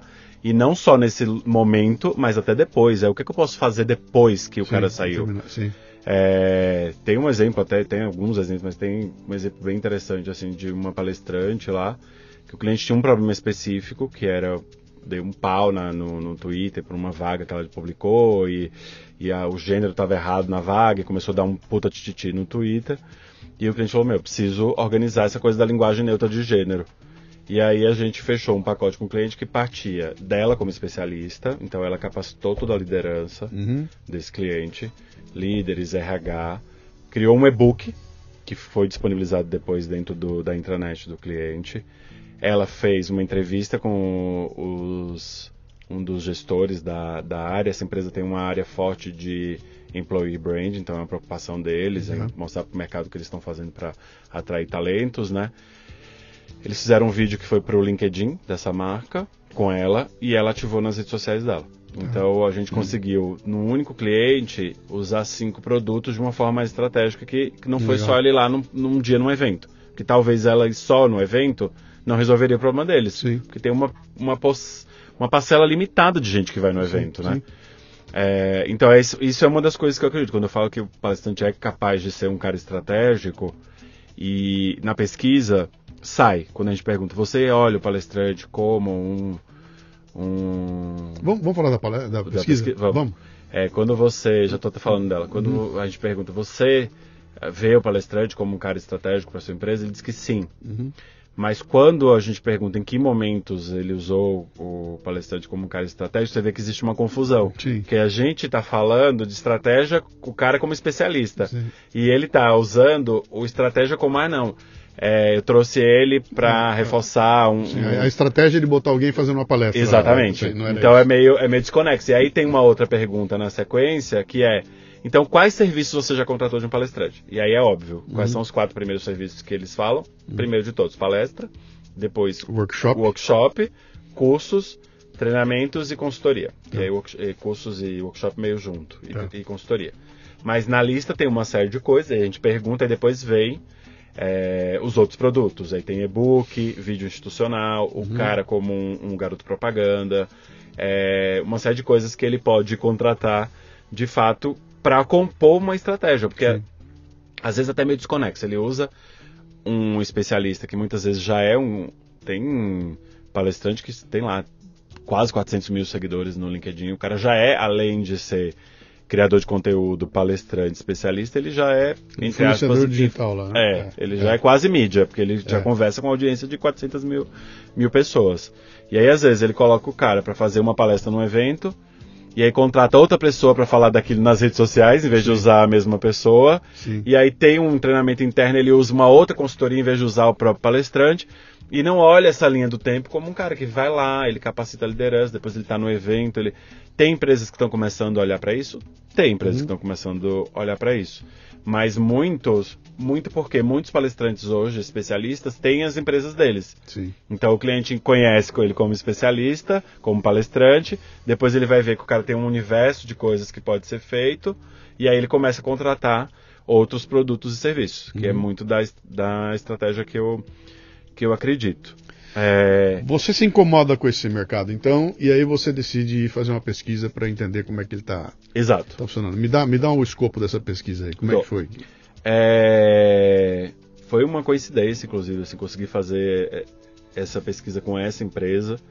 Eu conheci as donas dessa empresa, uma das donas, uma das sócias, num evento, que é a Camila, e conversando com, com ela, falei, meu, tem uma dor que eu queria entender um pouco mais, acho que o mercado ainda está bem tem muita coisa para amadurecer, apesar de eu ouvir a galera dizer que o mercado parece saturou, que tem muita concorrência, de fato tem, mas eu acho que, meu, abaixo disso tem um mar azul aí bem grande para a gente navegar de coisas que dá para fazer, olhando esse ponto de vista que é o que eu acredito, que é. não é só vender a palestra.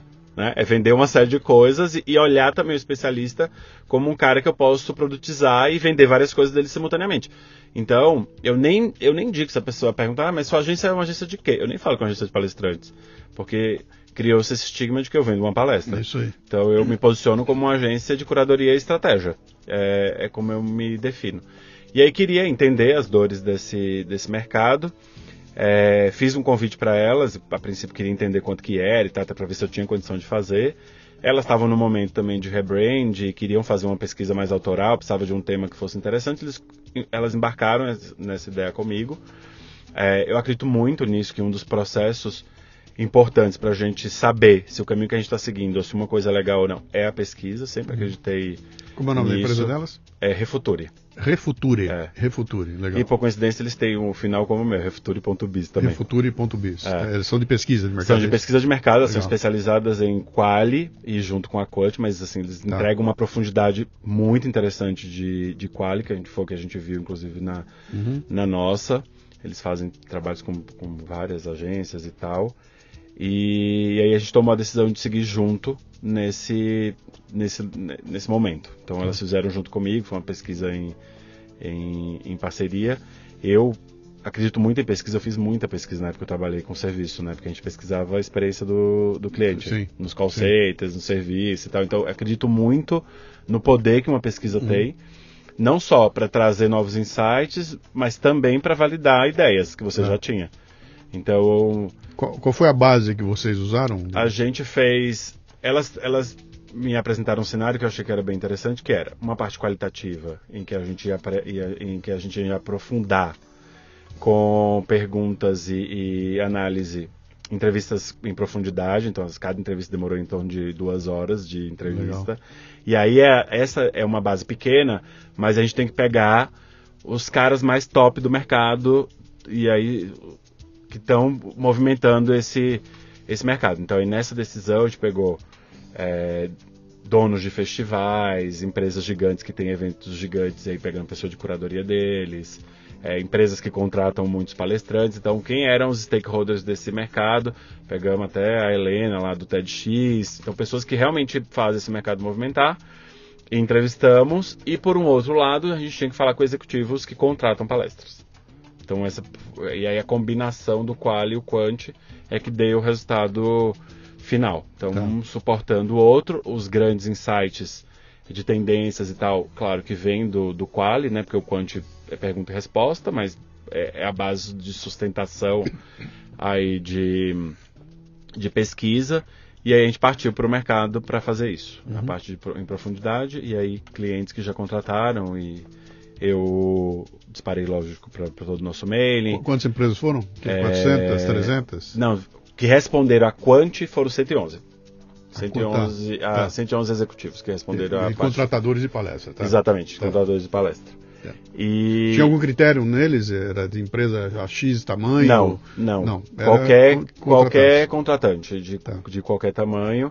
Não, a gente não segmentou a base. A gente teve a ajuda lá da- do pessoal da Ampro, até Uhum. para eles pararam para o mailing deles, para a gente conseguir chegar num- numa base. E, e aí fizemos a, a conclusão dessa pesquisa juntando as duas, Uhum. as duas informações. Como insights principais, a gente conseguiu chegar olhando daí toda a análise do que tem por, por detrás disso. O relatório é bem grande, a gente tá, são um relatório de mais de 50 páginas. Uhum. Apesar do povo dizer que o mercado de palestra é uma coisa muito simples, mas tem bastante coisa que dá para aprofundar. E aí eu queria começar falando desses insights, que foram os insights que a gente tirou, que não está efetivamente dentro da resposta, pergunta e resposta, mas são insights que a gente chegou olhando o resultado completo da, da palestra. É, um primeiro que, que chama muita atenção e que acho que para mim é muito importante, que é, no Brasil, a contratação de palestrante não está correlacionada com nenhum indicador de negócio. Uhum. A decisão não é porque eu quero melhorar minha venda, ou porque eu quero aumentar a qualidade, ou porque minha equipe está precisando de alguma coisa. É porque eu tenho uma hora entre a premiação e o jantar. Eu preciso enfiar alguma coisa no meio, né? É muito, Então, pe- é muito ainda, é, é muito pessoal. É. Então esse foi um dos insights que a gente chegou. Outro insight que a gente chegou é que o mercado está cada vez mais, isso é meio óbvio, mas o mercado está cada vez mais competitivo, principalmente com a chegada dos influenciadores digitais, criadores de conteúdos digitais. Todos os executivos, de- grandes executivos de empresa agora querem dar palestra, e fora o boom das startups, que todo mundo virou speaker Sim. de algum assunto, porque as startups têm especialidades, então as pessoas também viraram speaker. Então isso aumentou bastante a demanda de a oferta de palestrantes no mercado, que deixa o mercado cada vez mais é, com uma concorrência muito, muito maior, né? A outra coisa é, se a gente não está ligado, não está ligando a palestra a nenhum indicador de negócio, a decisão ainda é muito ligada ao pessoal. Então a decisão de contratação é porque eu gosto do palestrante ou porque eu vi. E aí aqui conversa com uma outra pergunta que a gente fez, que é como você, onde você pesquisa ou como você contrata a palestra. Então 74% era uma pergunta que a pessoa podia responder mais de uma das alternativas, Sim, sim. mas 74% responderam que era por indicação. E aí um pouco se confirma essa coisa do. Ah, é, é o gosto pessoal. Alguém me indica, eu vou lá, Sim. vejo o vídeo e tomo a decisão de, de contratar. Que é, É. sempre, que é sempre um, é um risco, né? Eu já, tive eu já tive experiências assim bem complicadas, cara. Eu, eu como palestrante, mas a culpa não foi minha, né? A culpa do é, é, foi do contratador, né? Eu, o cara me contrata para fazer um evento na para a equipe de vendas dele lá no Nordeste. Eu vou uma palestra excepcional. Foi, foi, foi tão legal quando terminou. O cara chegou comigo e falou: Bicho, você é o cara para fazer meu evento no final do ano. Aguarda que eu vou te chamar. Falei, Maravilha pega e me chama pro final do ano. E a hora que eu chego no lugar, que era uma festa da fami- de família. Uma festa familiar com 500 pessoas em mesas redondas de 10 lugares, ou seja, é pavoroso o lugar. Pé direito altíssimo, uma banda tocando atrás de mim e as crianças brincando na frente do palco. E eu subo lá para dar a mesma palestra que eu dei para uma equipe de vendas trancada num ambiente onde eu dominava os caras. Cara, e foi um horror. Quem estava lá no fundo não ouvia, Não ouvia. não via, não ouvia e foi um horror. Eu estou dizendo isso aqui porque é o seguinte: é, às vezes aquilo que, aquele show que você assistiu no ambiente, quando você transfere para outro, não funciona, cara. E não é porque, pô, mas é a mesma palestra, é o mesmo cara. Como é que lá deu certo aqui não deu? Cara, tem um contexto. Tinha outro contexto que era Mu- muito favorável. E se você não olha para o contexto, você vai falar, pô, é a mesma coisa. Não é a mesma coisa, cara. Não. Tem, tem, tem ambientações onde, de repente, para esse público aqui, ele queria uma festa. Não, ele não queria uma palestra reflexiva que estourou a cabeça dos vendedores lá, né? Aqui era para ser festa, que era para ser bagunça, né? E, É, e, e entender quem vai estar também é um passo muito importante sim. Na, na decisão correta de, Sim. de- da hora da contratação, né? Que Sim. perfil é esse de pessoa que vai estar ali? Sim. É importante o, o palestrante saber isso muito bem claro. Uhum. Eu já vi, inclusive na agência, palestrante muito bom ser um fracasso numa palestra porque Não era o público. não, é, não conectou. O briefing não não estava alinhado com, com o que aconteceu no dia da palestra. Então ficou uma coisa completamente discrepante. Era uma palestra de, de inovação e, e transformação digital Uhum. com um público que não gostava de fazer é, reunião virtual. Sim. Então ficou bem desconexo e tal. E aí você vê a importância de, das, de todo mundo se falar, de ter realmente um componente estratégico aí no meio dessa, dessa tomada de decisão. É, eu e uma coisa que até você estava comentando antes é antigamente você ia você falava mais diretamente com o cliente, né, Sim. com o tomador, é, lá com o vice-presidente, com o presidente, com o diretor. Isso vai caindo porque também tem as terceirizações, né? Sim. Eu já sou um processo terceirizado, aí tem a agência de eventos que está terceirizada, aí tem alguém dentro do cliente que é da área de marketing que contrata o evento que fala, mas o cliente na verdade é uma outra pessoa que está no fim dessa cadeia toda e que até chegar lá muita coisa muita coisa aconteceu. Sim. Então, para mim, uma, uma, uma, uma fase fundamental do processo, e aí, óbvio, eu deixo isso sempre para depois de, ah, não, resolveu, vai contratar mesmo, então tá bom.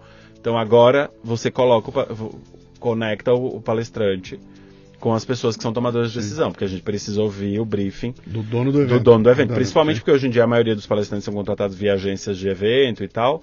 Então é, é- essa é uma, uma recomendação que eu sempre faço. Tenha acesso, e não só para palestrante, acho que para criador de conteúdo, influenciador, quem você está querendo Uhum. contratar, tenha relacionamento com quem você de fato quer contratar. É importante para Sim, entender, e- e- perceber e- e nuances. tem, e tem agências que não deixam, né, cara? Elas fazem um. Elas fazem um leve e trás. Né? Não fala comigo que eu falo com o cliente, fala comigo e vai. Mas não é a E mesma aí- coisa. E aí é um estresse desgraçado. É, não é a mesma um coisa. Acho que o, assim, o briefing tem que ser dado pelo dono É. do, do, do evento. Direto pro palestrante. Exatamente, porque tem que ter essa conversa. Até para adaptação, acho que uma das habilidades que o palestrante tem que ter é, muito bem claras é a habilidade de adaptar o conteúdo para a necessidade do cliente. Não adianta Sem você ter um dúvida. troço formatado e aí eu vou com isso até o fim da vida. Cara, desculpa, você vai morrer no meio do caminho. Uhum. Porque uma, uma coisa fundamental é você ir adaptando para a necessidade do cliente, para o público que está ali falando com você. Uma vez é os 30 vendedores numa sala, outra vez são 3 mil caras numa plenária gigantesca. Sim, sim. E comunicar com 30 caras não é a mesma coisa que comunicar com 3 mil. Então, como Sem você consegue promover impacto para as 30 e para as 3 mil? Sim, Não é com a mesma conversa, provavelmente. sim. Né? E aí outra coisa que é interessante, já que a gente está dizendo aqui, ah, o, que, o que leva muito em consideração é o gosto pessoal e tal, é, é, a gente chegar a uma conclusão que o preço de palestra não é o fator principal para tomar de decisão. Não é isso que define se eu contrato ou não contrato. Não é a grana, Uhum. no fim das contas. Tem outros critérios, e aí muito mais o critério subjetivo Sim. do que as empresas estão dispostas a pagar, desde que ele se sinta convencido de que a pessoa realmente é a pessoa ideal para ele. E aí, muitas vezes, estar convencido é simplesmente pegar um nome conhecido e colocar ali porque ele acha que é mais confortável. Uhum. E isso acontece no Quer mercado. dizer, não, é, não é mais preço, agora é valor, né? A discussão é valor. Né? Exatamente. É valor percebido, né? Exatamente. E eu aí, pago caro se vier uma celebridade, um nomezão, porque eu estou interessado em alguém que dê prestígio para o meu evento, e não vou pagar caro se for um cara que é, é conhecido no meio, mas não vai trazer prestígio. tem Prestígio uma percepção de valor ali, né? Exatamente. Que não tem nada a ver com o conteúdo da palestra. Também não tem nada a ver. Nada a ver. Nada a ver. É. Então isso é uma coisa que fica bem claro. É, a outra coisa que fica claro é que hoje as pessoas querem participar das decisões. Sim. né?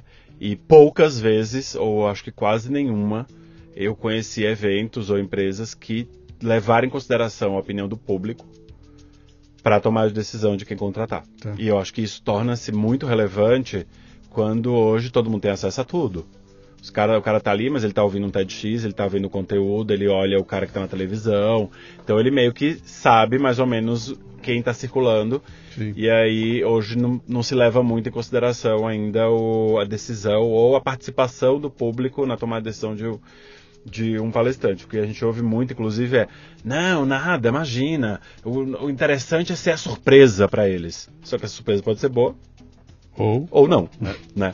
Então, e as pessoas querem participar, né? Até de grandes eventos, eu quero que muitos grandes eventos, hoje eu, eu mesmo faço captação de Social Media Week, uma das etapas do Social Media Week é eles abrem para sugestões. para palestrantes se inscreverem. É uma- tem uma curadoria meio democrática. Eles querem, os eventos querem saber quem são as pessoas que estão aí, quem quer falar. é, depois faz pesquisa pós-evento para entender quais são os, os, os temas que as pessoas estão é, apostando para os anos seguintes e tal. Então é um processo mais colaborativo. Acho que acredito nisso. E as pessoas estão esperando um pouco é, disso, né? Outra coisa que a gente também chegou à conclusão, como um dos insights, é que o conteúdo da palestra morre pós-palestra, de forma geral. No dia seguinte, voltamos à nossa. Voltamos à nossa normalidade, não faço nada. Então, e aí eu vejo duas coisas que eu acho que é interessante. Aqui tem uma oportunidade para os palestrantes, né? Então, se você tem um conteúdo e a gente já está vendo aqui pela pesquisa que o cara não está utilizando esse conteúdo seu depois, então o que, é que você pode oferecer de produto? Então você pode oferecer reciclagem, outros cursos, outras coisas mais para o cliente. Hoje já tem algumas startups que fazem até pílulas de reciclagem, conteúdo mais direcionado para outras equipes. Então você pode se juntar com uma startup que faz um serviço como esse para depois entregar valor para uma para uma empresa, sei lá, todo mundo viu sua palestra, mas eram só líderes. E quem está abaixo desses líderes? Como você entrega esse conteúdo? Então dá para você se associar a uma Sim. tecnologia para continuar entregando esse conteúdo lá dentro. É... E, sendo repetido, mas acho que a gente já falou disso aqui, é que o mercado consome poucos produtos do palestrante que não seja de fato palestra. Tá. Então, assim, são os sete grandes é, insights que a gente que a gente chegou. Tem bem, bem bastante coisa ainda uhum. é, falando-se da, da, da, pesquisa em si, mas acho que esses insights são bem importantes para a gente ter uma Não, ideia de como dúvida, se, mo se movimenta hoje em dia o mercado, né? É, eu acho que olhar e aí, para mim, tem coisas muito interessantes como, como negócio, que é esse, essa oportunidade que eu estava falando do palestrante, é uma oportunidade também para mim, uhum. né? De como eu levo, continuo contando essa história. O que Sim. hoje o que eu faço, e que eu acreditava, e que eu queria que se, que se, que se confirmar na pesquisa, é se eu tenho a oportunidade de, de fato, continuar fazendo o que eu faço, que é, cara, você tem uma palestra, mas você tem esse portfólio inteiro aqui de produtos que a gente pode trabalhar junto com você. Uhum. E se você acredita no cara, já, já contratou a palestra dele, a palestra dele foi bem avaliada. É então você pode continuar com mais, com mais, é, com outros conteúdos e mais produtos desse sim. cara. Cê, Agora cê uma... teve... cê... ah, desculpe. Não pode perguntar. Você teve um, um site bem legal aí que foi aquele os temas que estão em, em voga e os temas que estão em, em, queda, né? Fala um pouquinho disso aí que isso é interessante. É, é uma a... discussão que a gente sempre tem com o palestrante.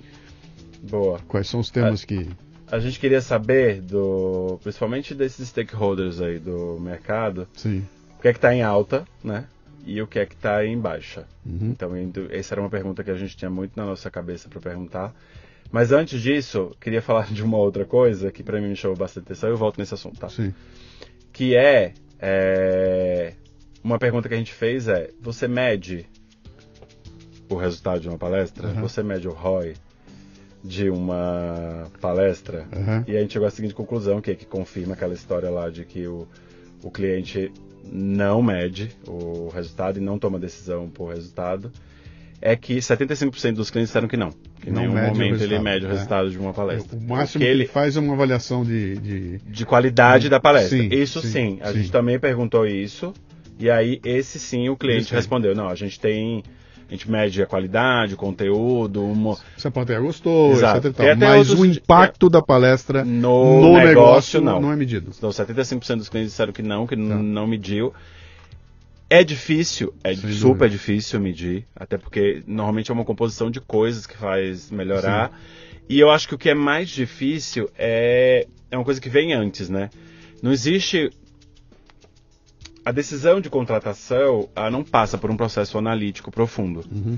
De quando eu contrato, vem briefs absurdos, assim, de, ah, é, põe um cara de vendas aí, motivacional, mas vendas, vendas é muito amplo, né? Sim. É muito grande vendas, tá? Vendas, vendas por quê? O que está acontecendo na equipe? É um problema de motivação? Essa motivação, a galera está desmotivada por um motivo específico, será que eles não conseguem vender porque o produto é ruim?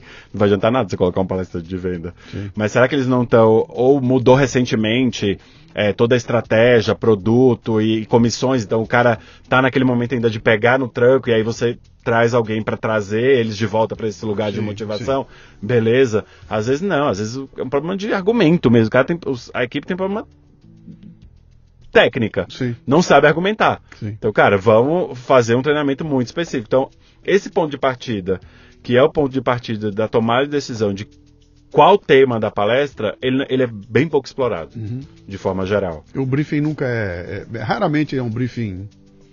Detalhado. Detalhado no nível em, em que deixe claro o que, que você quer depois que a palestra terminar. Quando a palestra terminar, o que, que tem que sobrar na cabeça das, das pessoas. pessoas. Qual foi, qual foi o, o, o, o, imperativo que você deixou ali, sabe? É, é, tipo, vou fazer o quê? Vou aperto que botão? É, tomo que decisão? Mudo o que na minha vida, né?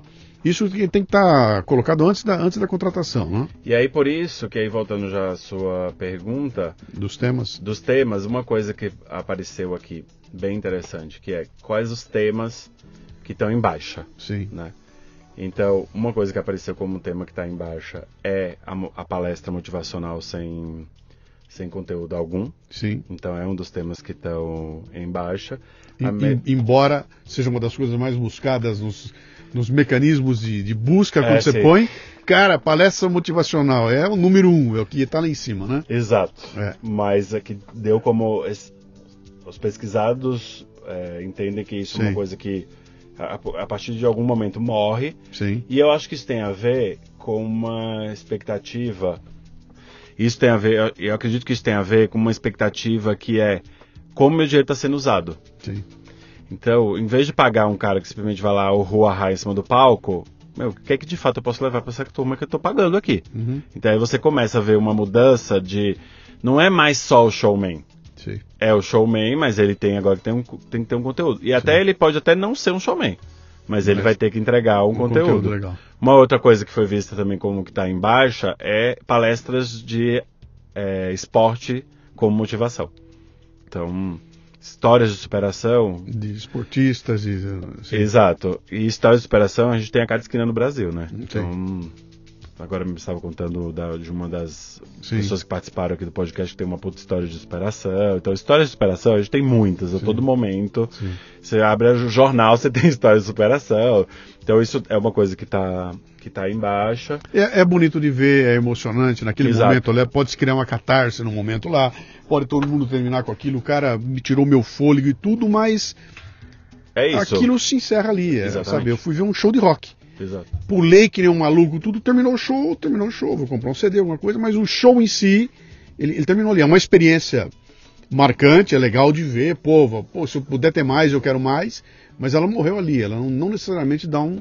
Eu consigo aplicar aquilo não tudo dá um salto, seguinte, né? exato. Né? E é isso, né? E você não vai conseguir manter a pessoa em alta o tempo inteiro, porque você não vai ter palestra todo dia, Sim. nem toda semana, nem todo mês Sim. na sua empresa. Sim. Então, isso, isso é uma coisa que você vê que está está caindo é como e até como como se tornar isso um pouco mais sustentável, né? Sim. Quando o cara sai dali, ele tem que manter isso por um tempo, ou pelo Sim. menos espera que ele mantenha, ou que ali tenha gerado um insight que seja significativo pro, pro negócio. Uma coisa que me chamou muita atenção é, no resultado dos temas que estão embaixo, embaixo foi eles terem falado do tema transformação digital. Que está embaixo? É. Isso me chamou a atenção e aí eu fiquei fazendo muita reflexão, até pela, pelo tipo de resposta que veio e tal. Eu acho que é assim, vulgarizou-se o tema. Sim. E transformação digital virou essa mesma coisa da palestra motivacional. O que é transformação digital? Uhum. Né? Então é tanta coisa que transformação digital deve, desde, pode ser desde a empresa que é só offline e começa a gerar conteúdo na internet. Sim. Isso já é um processo de transformação digital, porque está indo para o digital, como o cara que está super avançado e começou a usar robô nas operações uhum. dele. Realidade virtual. Então, acho que ficou meio perdido, e é, acho que tem muito a ver com isso.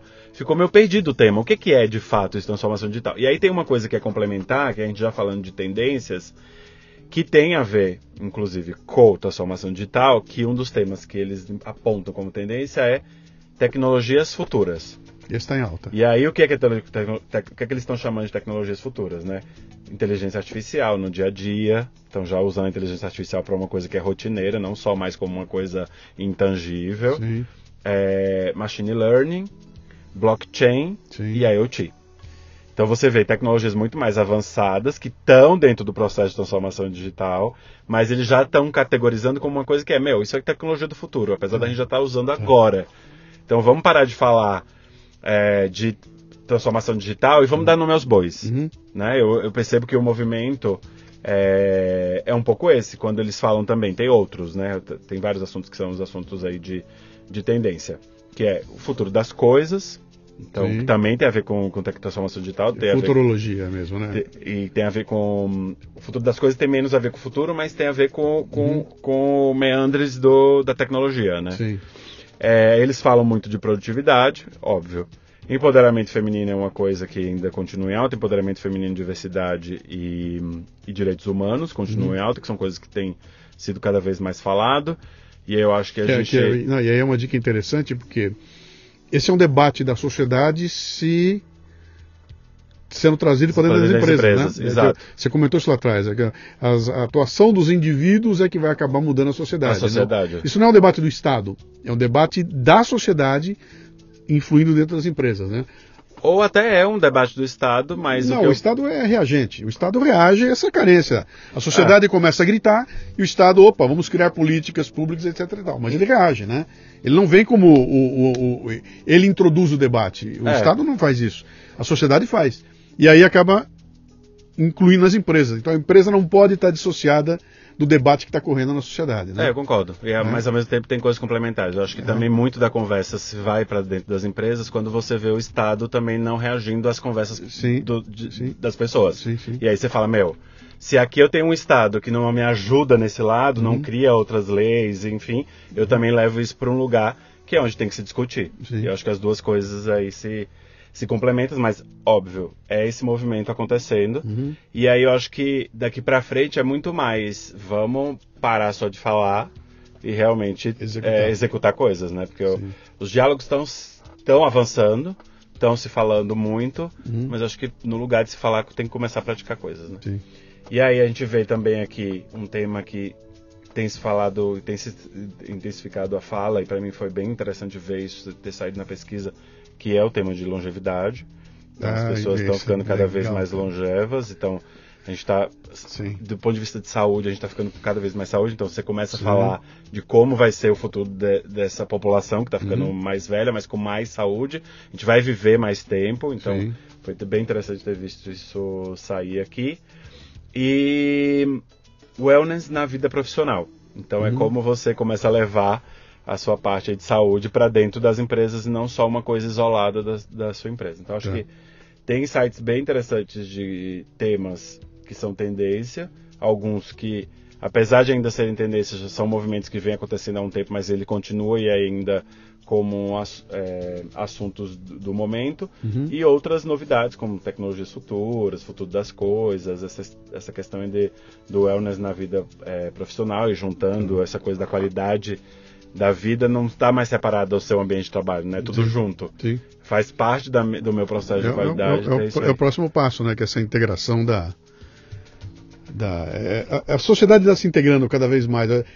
Está se borrando aquela barreira entre. a- aqui começa o meu trabalho e aqui começa a minha vida. né? Exato. Tá- tá- Isso borrou. Não dá para eu estar dissociado, até porque eu estou indo com isso aqui para minha casa e meu Exato. trabalho vai junto comigo. Né? Eu tô na celular, minha, né, o celular está indo junto e meu trabalho foi. E já não tem mais horário, cara. Essa Hum, história eu vou trabalhar à noite, de dia, ah, não preciso estar no ambiente, eu não, eu não preciso estar presente, eu posso estar trabalhando à distância. Não, então, e cada vez mais as pessoas estão trabalhando tá de casa, literalmente. tá né? mesclando tudo lá, né? Essa pesquisa vai estar liberada para público de alguma forma? Cara, Você vai. fazer o quê? é, a ideia é, a partir de agora, a gente começar a distribuir de fato esse conteúdo. A gente está no momento de como. A gente está aí tendo uma conversa, óbvio, com veículos que, que se interessem em, em- Inclusive, veículos. é, a gente tem a pesquisa disponível para conectar, então a gente quer fazer primeiro aí, tentar emplacar alguns veículos que são importantes para a gente, para fazer isso chegar em mais lugares. Mas logo depois, passando isso, a gente vai divulgar isso Tá. nas nossas redes. Eu não sei, quando, É, quando sair nossa, esse episódio aqui, se tiver liberado, eu vou botar o link dela no nosso no descritivo, tá? Maravilha. Então quem tiver interessado em ver, eu boto o link lá, pode entrar lá e estando E lá baixar. pode baixar. Se não estiver lá, vai ter que conversar com a Tambor Bis. Então Ou vamos lá. a Refutore, né? Então vamos lá de novo. Vamos, se quiser fazer um contato com vocês. Então agora eu tenho, eu estou falando para o cara que é palestrante e quer se apresentar a você, a empresa que contrata a palestra que quer procurar você. Onde é que esse pessoal vai te achar? Maravilha. É, a gente tem nosso site, e aí todas as nossas redes estão ligadas ao tambor.biz, é tambor.biz. O biz é de business, é Sim. B-I-Z. Tá, Né? B de Bahia, I de igreja, Z de, Z de zebra. tá. É, nosso é, site também é a mesma coisa, tambor.biz, e nosso e-mail é contato.tambor.biz. É, Ponto ponto biz. biz. E aí, se a pessoa quer falar de pesquisa, que de repente ficou interessada em como faz pesquisa, quer contratar uma pesquisa, a mesma coisa. O site da agência de pesquisa é refuture.biz, Tá. o arroba do, do Instagram também é refuture.biz. Ponto, ponto bis. Tá, legal. E, legal. e é isso. Maravilha, cara. Obrigado aí Interessante, pela- ó, eu, eu dei uma olhadinha, na, eu já vi a pesquisa, tá? Só pra você ficar com inveja aí. Eu já olhei a pesquisa, é realmente é fascinante. Tem, tem coisas que a gente já sabe que são assim, que a pesquisa só veio a, a, a- a complementar, e tem outras que apontam para mudanças é, é, interessantes que estão acontecendo aí, que a gente tem que estar muito atento, sabe? Essa história, para mim, o insight maior é esse insight do, do pacote completo, né? Onde a palestra é só um elemento. E se você não tiver o pacote completo, você, no mínimo, vai perder uma chance de ganhar dinheiro.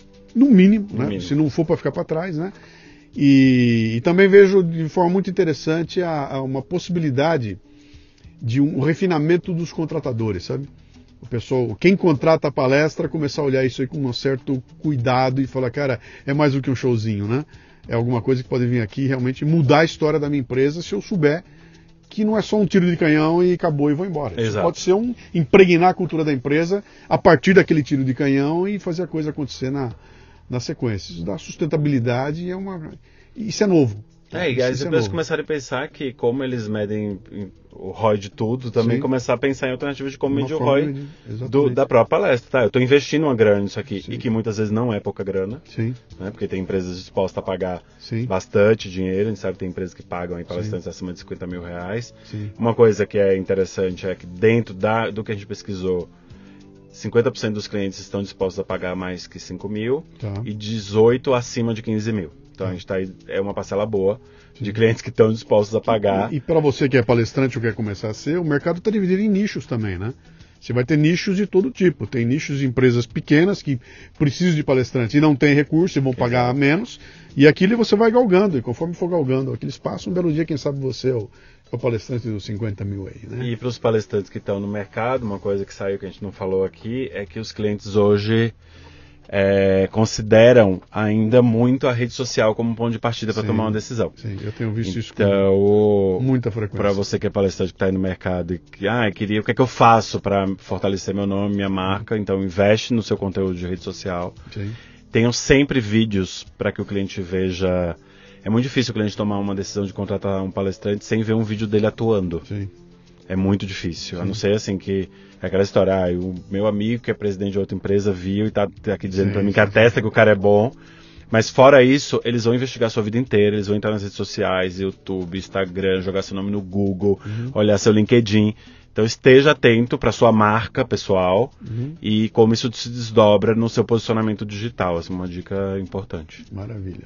Grande Vitor. Obrigado. Valeu, cara. Foi Grande muito bom o papo. aqui. Ótimo. Obrigado pela oportunidade. Eu espero que quando sair você já tenha o link aí, a gente dá um presente pra turma. Quando que vai tá sair, a vindo gente sabe? aqui. É abril, maio, cara. Eu Ah, tô, então, eu tô fechando agora. provavelmente. Mais umas semanas aí a gente vai colocar no ar. Provavelmente. Tá bom? então vai ter pra galera já ter acesso a Valeu. tudo isso. Obrigado, cara. Um Um abraço. Muito bem, termina aqui mais um Leadercast. A transcrição deste programa você encontra no leadercast.com.br. O Leadercast nasceu da minha obsessão pelos temas liderança e empreendedorismo. É em torno dele que eu construí minha carreira com mais de mil palestras, nas quais distribuo iscas intelectuais para provocar equipes e indivíduos ampliar seus repertórios e sua capacidade de julgamento e tomada de decisão. Leve o fitness intelectual para sua empresa. Acesse lucianopires.com.br e conheça minhas palestras. Você ouviu o Leadercast com Luciano Pires. Mais uma isca intelectual do Café Brasil. Acompanhe os programas pelo portal cafebrasil.com.br.